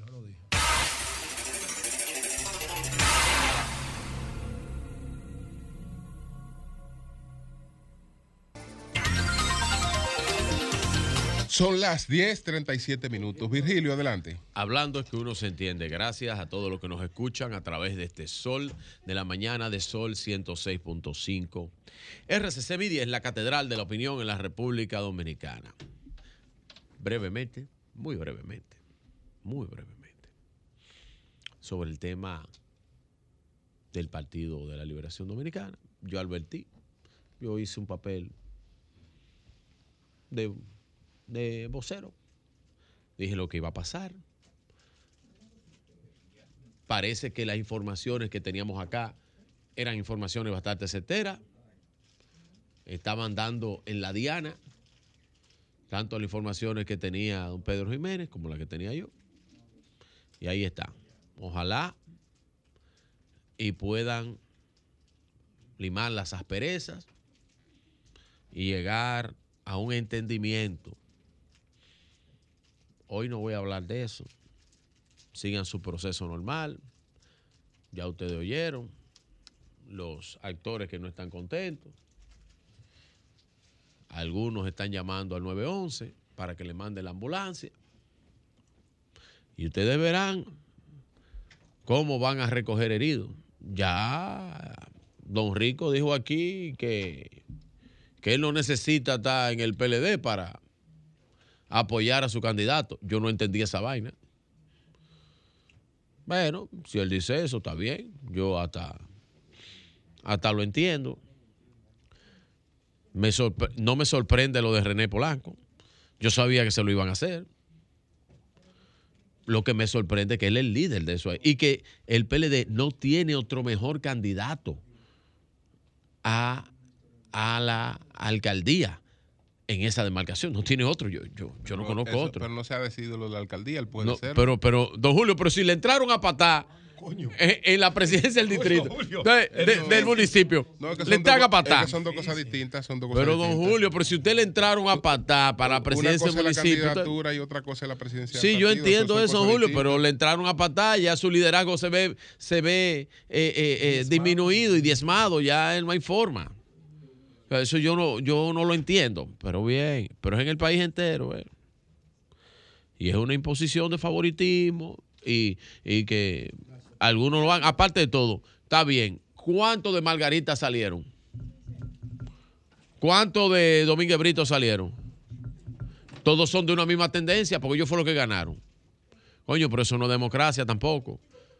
Porque democracia es, aparte de las mayorías, también es la integración de los otros. Ah, Eso no es democracia. No voy a fuñir más con eso. Ellos que resuelvan como ellos entiendan. Dios que reparta galletica soda en el PLD. Bien. Habían dos policías en el asunto de los alcarrizos ayer. El que vio esos videos, coño, unos videos fuertes, varios videos hechos con celulares del tiroteo en los alcarrizos. Y ahí están los dos policías.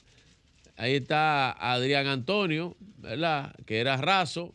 Y ahí está el señor Betance La Chapel, nombre Steven, también eh, eh, raso de la policía. Ambos ayer estaban dentro de la banda, la banda eh, que estaba ahí en, en los Alcarrizos.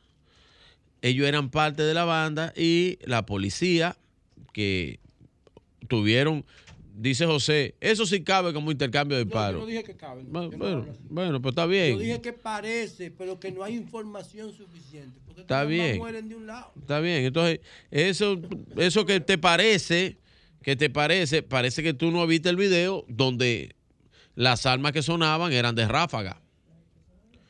Y tú la veías de un lado, sonaba y tú decías, eh, me parecía un- una canción urbano, que de esa música que tú oyes, José. No sé quién la canta, po, po, po, po, po, po. Eso es lo que sonaba ahí. Ayer. Pero ahí estará la policía resolviendo. Eso es lo que hay que hacer. Con los delincuentes. Porque esa banda lo que se dedicaba era a extorsión, atraco, secuestro, entre otros actos vandálicos. Me ha perdido el nombre de la banda, pero la banda tenía un nombre. Ellos tenían un nombre. eh, y oye lo que hacían. Óyeme, en la escena del crimen, eso fue algo de lo que vi. Había esposa, alma larga, alma corta, herramienta utilizada para cometer el crimen, chalecos antibala, armas de fuego. Aquí me están diciendo otra cosa. Pero nada, pero nada. Ya la policía tendrá que buscar. Hay que seguir buscando a las bandas así. Eh, y en, dentro de la percepción de seguridad o de inseguridad que había, yo creo que en estos días se siente una percepción de seguridad y la gente se siente más tranquila. La verdad es que se ha diezmado la delincuencia con las actuaciones que ha tenido la policía en los últimos días. Yo critico algunas cosas. Eso de Santiago me parece que hay que investigarlo. El tipo recibió a tiro, no, sé. Ya eso no corresponde a un allanamiento. Lo que han dicho allana puede ser una orden de arresto que él tenía por una denuncia. Hay que ver qué fue lo que pasó ahí, por qué mataron a ese señor. Miren, eh, oye esta vaina. Bueno, eso es. Oye esto, oye lo que me envían. Yo no quiero estar en chisme. ¿eh? Eh, Mira, eh, yo no quiero estar en ya sé chisme. que yo te paso ese tema, pero bueno, aquí ahora que estoy viendo este mensaje de, de Robert de la Cruz. Ah, mi amigo Ah, Robert de la Cruz. Amigo mío, amigo mío. No, tú. pero dice Mi Robert. amigo Robert. salió de ahí, Robert, yo dije que no iba a hablar de Dile, eso, Robert, Robert. Ay, Dios. paz ahora tú vienes Dile con a que no se preocupe tanto del PLD. Robert, yo dejé eso ya. bien. Ya. Un saludo a Robert. Robert de la Cruz, un gran amigo. Solté eso. Ahora, yo lo que sé que hubo, oiga esto, hubo un pacto. Ay, Dios mío, esto es muy fuerte. Oye, ¿cómo fue que le pasaron el rolo a René? Oye, esto, Pedro. Vamos a ver. Porque que don Julio me provoca. Se rumora que hubo un pacto con Leandro González, pasando a Leti Vázquez y a Johnny Thomas para apoyar como candidato al alcalde del PLD en Santo Domingo Norte. Bueno, pero ya no tú sabes, para dejar fuera, ¿qué es lo que yo digo? es para dejar fuera a René. De que lo de febrero determina mayo. ¿Entiendes? Fue para dejar fuera a René, para sacarlo. Y yo no entiendo, porque es René el que más marca, pero está bien. René, nada, tú sabes lo que tú tienes que hacer. Fajate a trabajar. Fajarse a trabajar No, donde, pero Julio? claro, pero la, la- la- la can- la candidatura de la alcaldía es otra cosa. mucho allá eh, en- en- en- en Funglode. Pero mucho. Bueno, René, ya tú sabes, hermano. Te dieron con la madre, con la, con la planadora para René. Ya ustedes saben cómo fue la asociación de las cosas. No, yo no, yo no voy a dar cuerda. Yo, yo no doy cuerda. Sí. Miren, voy a mi tema. Robert, no te llamaron. Luego, luego de esto, eh, gracias Robert por eh, llamar. Miren, el Colegio Médico Dominicano, yo quiero que me pongan el video de lo que planteaba ayer el Colegio Médico Dominicano. Eh, Jova, como tú puedas. Con el ministro de Salud acerca de una serie de contactos. Él nos confirmó que se están buscando los recursos para dar salida a varios de lo que son nuestras demandas. La primera es que ustedes saben que ampliar ese plan básico, porque ¿qué hizo el Consejo Nacional de la Seguridad Social? Violentó hizo un estupro de la, de la ley 100 del artículo 129 que originariamente decía que el plan básico era contemplaba todo todos los, los medicamentos que hizo el Consejo Nacional de la Seguridad Social.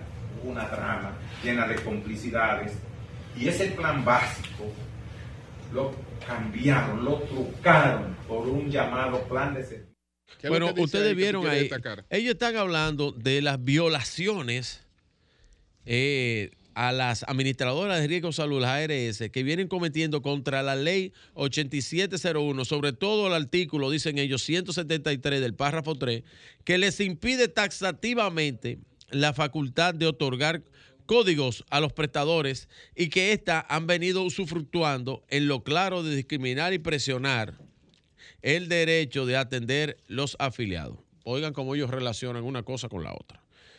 Cabe destacar que estas violaciones contaron, oigan bien, con la complicidad del Consejo Nacional de la Seguridad Social, o sea, el CNSS, y sus diferentes estamentos, dice el comunicado del Colegio Médico.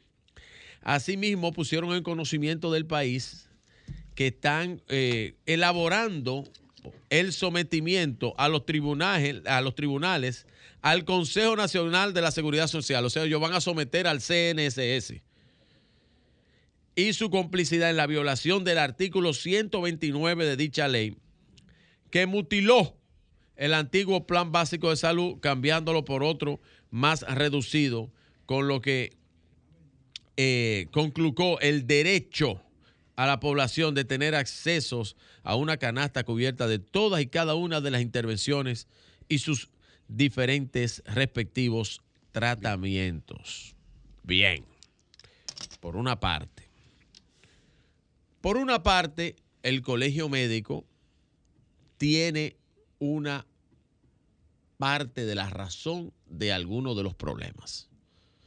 Ahora, si bien es cierto, que es lo que yo he dicho aquí, hacer colapsar el sistema no debe ser el camino que debe trillar el Colegio Médico Dominicano. Hacer colapsar el sistema es peligroso para todos. Recuerden, son casi 5 millones de afiliados. ¿Y qué es lo que yo digo aquí? Que tengo una información muy dura, que la estoy guardando, pero si siguen presionando, la voy a decir. Uno, primero, yo eh, ayer me tocó que uno de mis empleados me dijera a mí, jefe, ¿qué vamos a hacer con el caso mío? Porque yo no tengo seguro. Digo yo, que tú no tienes seguro, ¿cómo? Porque tú, aquí se paga la TCS. ¿Y tú sabes qué era? Me dice, no, porque es que yo tengo tal aseguradora y, y- y yo no- tengo seguro. Para mí es lo mismo. Entonces digo yo, no, pues lo que tú tienes que hacer, si tú quieres, es cambiar de prestador de servicios a un prestador que no sea de lo que estos señores del colegio médico están baneando. hay que, hay que, hay, cambia de cosas porque ya lo que yo he hecho, yo sigo pagando tu TCS, tu seguro. Ahora tú lo que tienes es que cambiar de prestador. Si tú te sientes que no te están dando los servicios. No, porque mire, es que los otros días yo fui y no me dieron los servicios y tuve que pagarlo de mi bolsillo. Ahí es que no se puede llegar al colapso del sistema. Porque si bien es cierto, los reclamos en algunos, en algunos de los sentidos, como está diciendo el colegio médico, que para mí no representa la clase médica actual, lo he dicho en un sinnúmero de ocasiones, y que es más un sindicato que un colegio.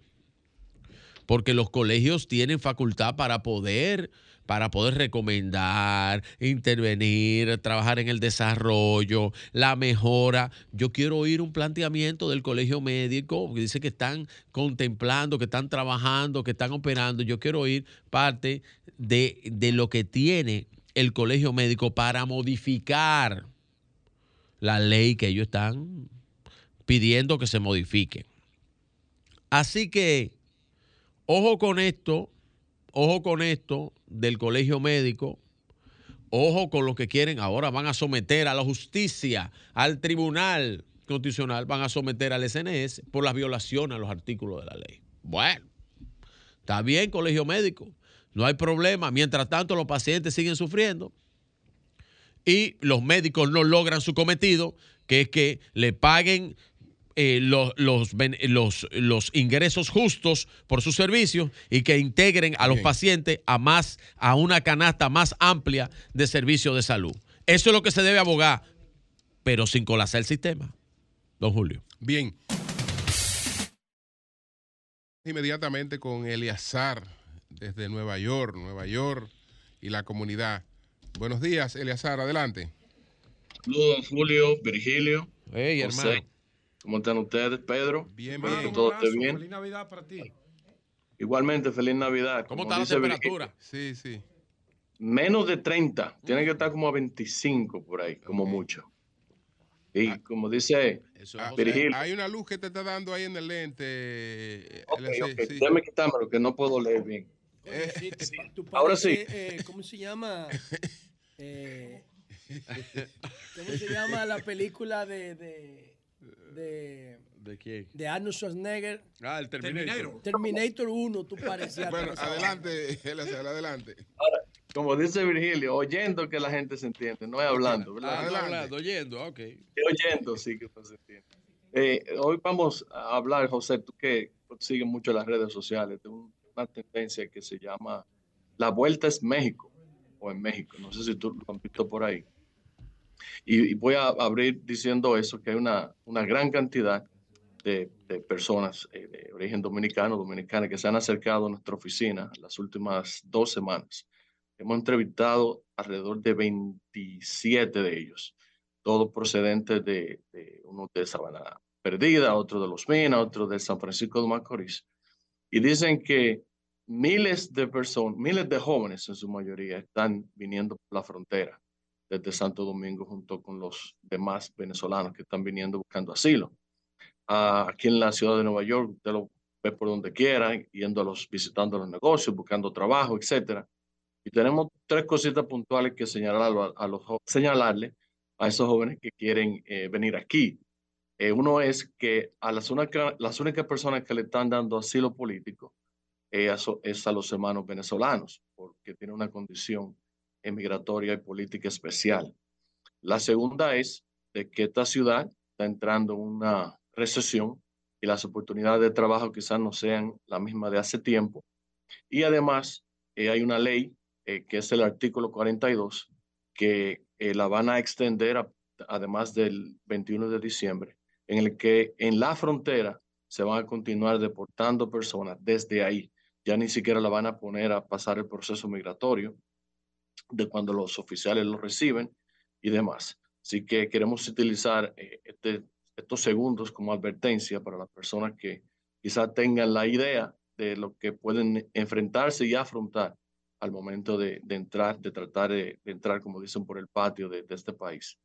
La segunda nota importante es la- el veto de la gobernadora de Nueva York, Kathy Hochul, en cuanto a una ley que había de que los jueces de migración tenían que informarle a los, a los inmigrantes eh, de las consecuencias de a lo que ellos se declararan culpable o no. Ya esa ley la vetaron. Ya los jueces no tienen que preguntarle a las personas eh, si son culpables o no.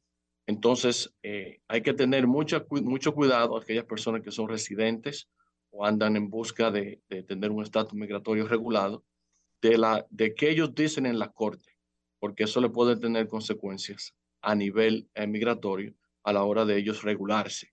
Eh, esta ley, ya como, como dice el artículo en el, en el diario de Nueva York, que acaba de ser vetada, por lo tanto ya, ya los migrantes tienen un derecho menos a la hora de eh, buscar su, su, su, su migración re- eh, regulada. Eh, es cuanto lo que queremos eh, reportar en el día de hoy. Y gracias, José, por eh, llamarme la atención con los lentes de Terminator. No, no, no era el lente. era tenías lo que una se pregunta. Mira, eh, em, Eliazar, entonces los que tú entrevistaste, esos 27 que ya llegaron de la frontera a Nueva York, ¿ya esos están protegidos o pueden ser eh, eh, objeto de deportaciones? son objeto de deportación, porque como decía al principio, eh, el el estatus migratorio de asilo político solamente se lo, se, lo, se lo están dando a los nacionales venezolanos. Los, los dominicanos no estamos dentro de esa categoría. Ok, pero O sea, ya ellos están en Nueva York, ya ellos no están en un Sí, no, ya- santuario migratorio. No. Bueno, Nueva York como tal, como ciudad, es un santuario migratorio, pero las facilidades de, de- de- de vivir en un, en un lugar, de comida gratis eh, y hasta de trabajo, no le aplican porque no tienen ese estatus especial de asilados políticos. Entonces, de eso, esa es la diferencia entre lo que va a afrontar una parte de los migrantes y otra parte de los que no aplican a ese tipo de, de, de- de servicio o de estatus. Bueno, gracias, gracias. Está bien, gracias. Julio. Comunícate 809-540-1065. 1-833-610-1065 desde los Estados Unidos. Sol 106.5, la más interactiva. Buenos días, adelante, buenos días. Al más informado, don Julio Martínez. Adelante, compañerazo. A Virgilio, mi querido Virgilio. Y, a- y al hombre que, que fuerte, de lo fuerte. Me- me- en el día de ayer hay alguien que fue por lana y salió trasquilado. Y es el diputado Crespo. Crespo. Te equivocaste con Alfredo Pacheco.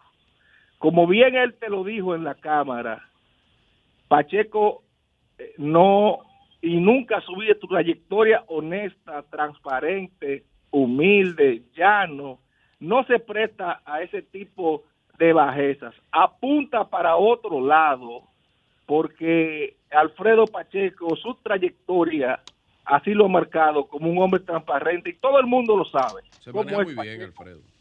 Y la verdad que se equivocó el diputado Crespo en estas acusaciones eh, Tú vanas. sabes, tú sabes Es que- directo, es que- amigo, es que, que a no Tobías se le han dado equivocó. duro allá en la No, FUPU. perdón, perdón. Sí, tú sabes sí. que Tobías no se equivocó. Él hizo una denuncia en el escenario que le corresponde porque él es un diputado y él tiene en sus manos toda la información de lo que dijo ayer en el hemiciclo. Porque pero fue una Pacheco, campaña sí, asquerosa sí. No, no, que no. le No, no. montaron para desacreditarlo Pacheco, y hacerlo para que se orientar- calle.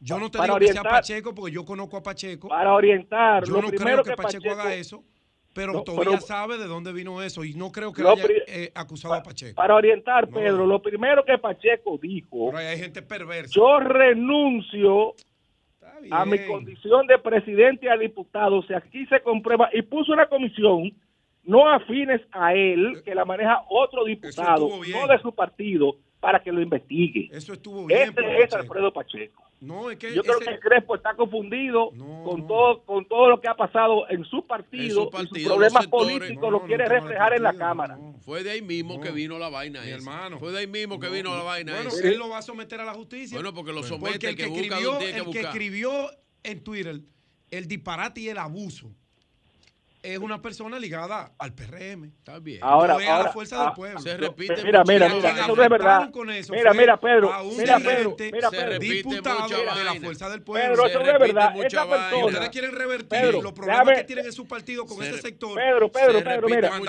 Pedro, esa persona, Pedro, esa persona que no voy a dar el gusto por aquí en una emisora como Así esta, mismo, mi hermano, en dar mismo. su nombre, porque esa persona se expresa muchísimas cosas a todos los partidos, Sí. a personajes, tienen- no tienen a filtro. chantajes, porque yo tengo tiempo viendo a esa persona que no voy a Cuando él mencionar, lo siente en el banquillo del acusado, él va a decir quién fue que le dio esa información. porque lo lo hacía, lo, ha- lo ha- No. lo ha hecho No, en hombre. diferentes gobiernos.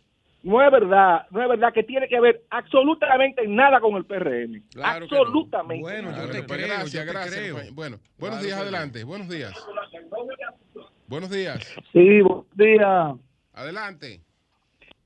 Eh, mira, te hablo de aquí de Santiago. Lo primero es que mi llamada va dirigida a Julio Martínez Pozo porque eh, conozco de la capacidad, la experiencia y los duchos que... Y eh, escuchaba hace un rato eh, su opinión con respecto a, la muerte de- del empresario aquí en Santiago.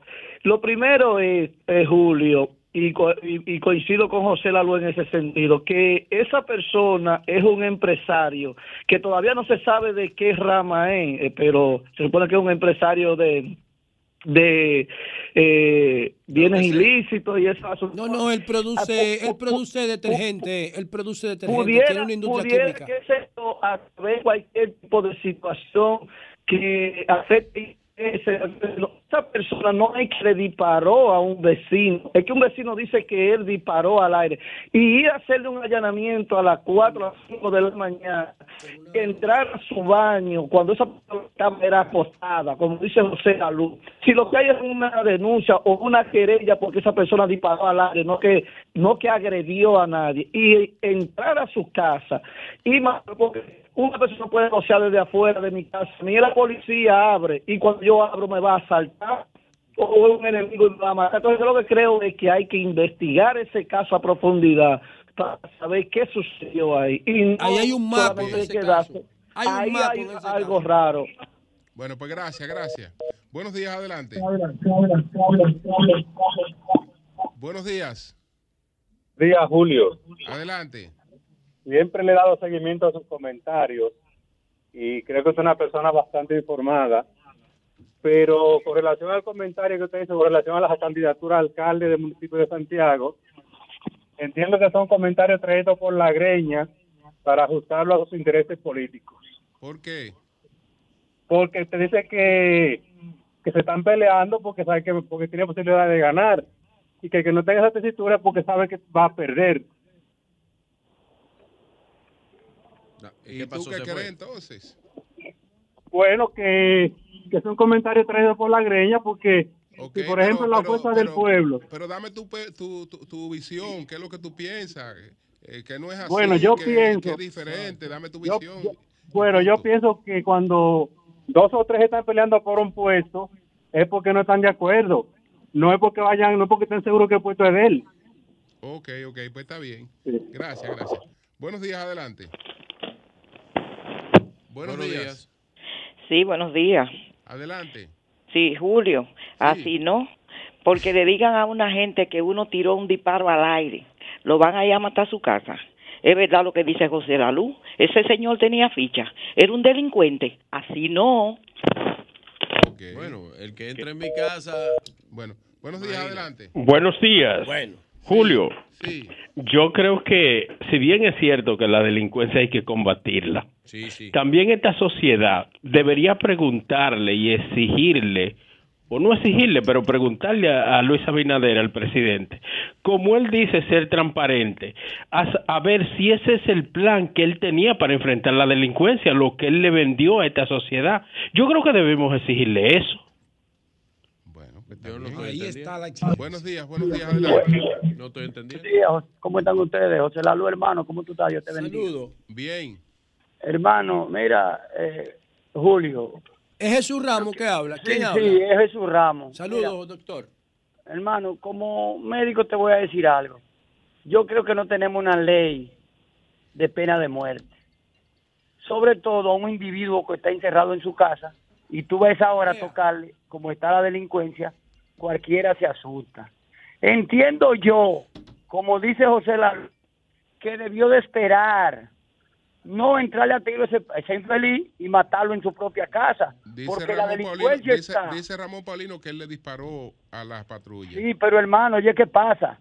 Di- es que tú dice vas- Ramón Paulino que él disparó. pero una Las pregunta. informaciones una que le dieron pregunta. a él, eso hay que Una pregunta, pero yo quiero hacerle hay una pregunta, una que pregunta. está Julio. muerto él adentro de su Julio, casa. Julio, una pregunta para ti. Sí. Si va alguien diciendo que la policía que abran, que es un allanamiento, tú le vas a abrir así. A las 4 de la mañana, tú le abres. Como Julio. está, como está la delincuencia. Le No, no, no, una pregunta. Una pregunta, como está la delincuencia, tú vas a abrirle. Y es fácil. No, hermano, no piensa y analiza eso, escúchame. Yo sigo tu comentario, pero analiza Bueno, Julio. esa situación para que tú veas que no es fácil. Ya ese hombre Doctor. perdió la vida, dejó una familia. Bueno. Doctor, doctor, Sí, sí. doctor, ¿usted se siente representado por el Colegio Médico Dominicano?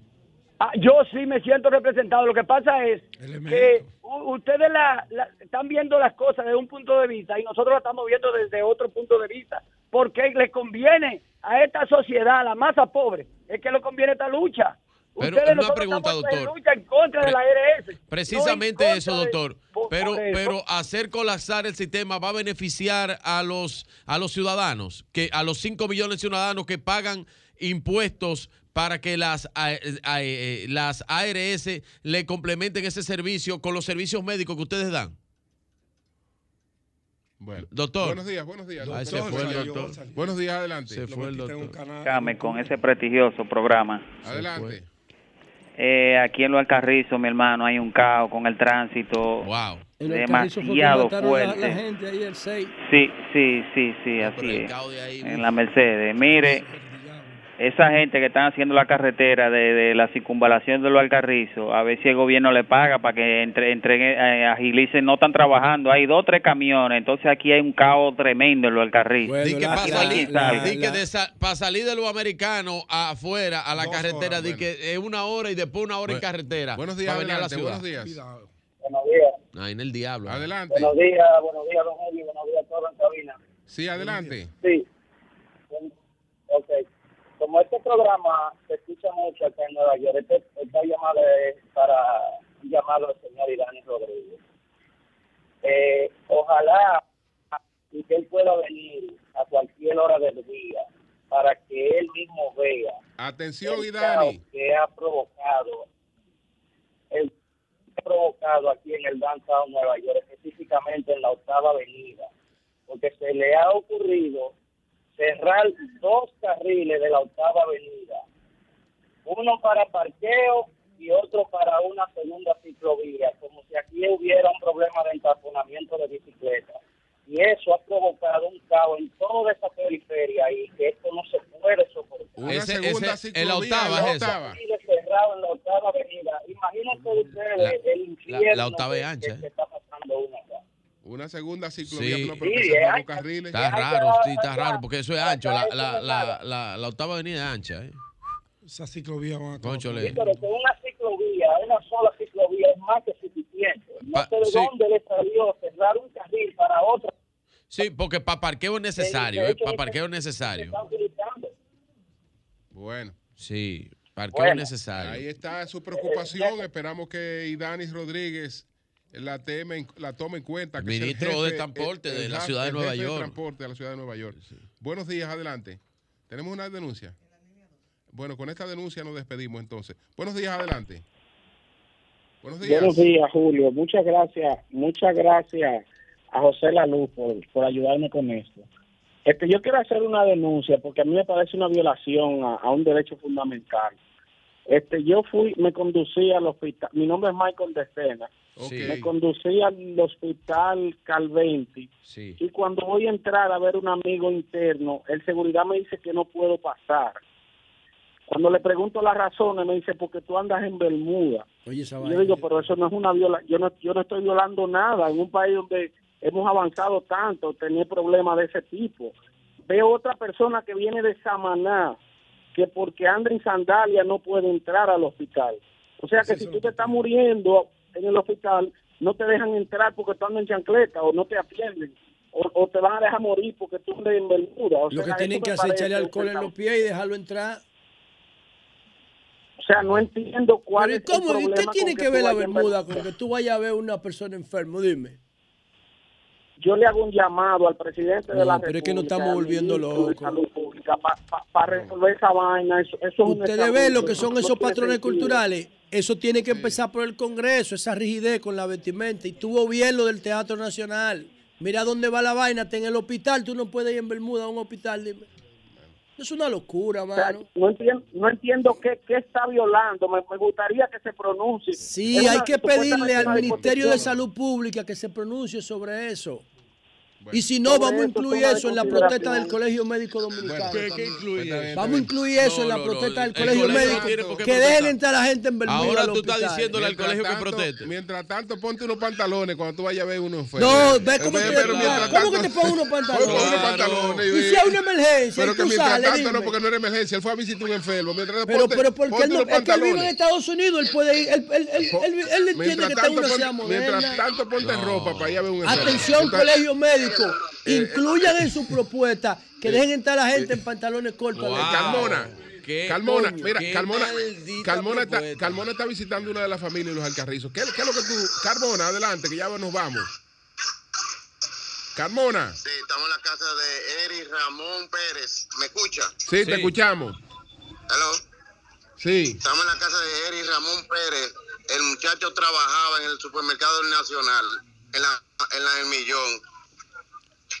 Él, eh, y los familiares y su papá afirman que él no estaba en esa, en esa banda. Uno Que de ellos los- estaban tomando jugo. Uno Uno- de los muchachos, ok. de los muchachos del Carrizo.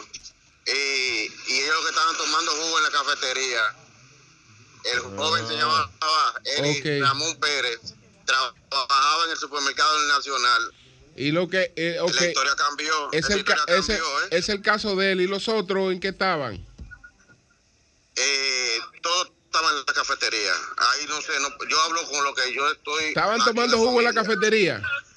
Y, y, y, y había Entonces en no- esa cafetería. Eh, eh, no, eh, no le dispararon a la policía. Eso es lo que no sé, porque estamos, estamos Oh, llegando ahora y, ah. estamos, y, nos, y nos paramos aquí en la, en la, en la familia de Eri, Eri Ramón Pérez. Ok. que Calmo- trabajaba en el Calmona, supermercado averíguate del lo- de los dos policías. Incluyendo a los, dos, envueltos. a los dos policías, lo mataron tomando jugo. Eh, es que yo te tengo que hablar, pues yo no puedo especular, eh, Julio. Bueno, pero que está... Yo estamos casa por casa, estamos yendo. Sí, y sí. por eso te, te, te preguntan. Estoy, Sí, sí. ¿Entienden? Eh, Estoy eh. hablando por el primer caso que estamos aquí. Ok, Ah, ok, ok, ok. Bueno, Ah, pues. Sí. que se investigue el caso de ese joven ahí, porque jugo. Está complicado pues son seis. No necesariamente los seis tenían el- la, la- la misma, la misma intención, la misma eh, y tal vez dispararon uno o dispararon dos. Pudiera sabes. ser. Sí, sí. Exactamente.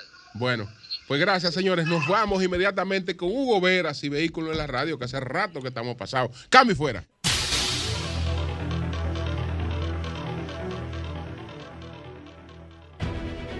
Sol 106.5, la más interactiva. Una emisora RCC Miria.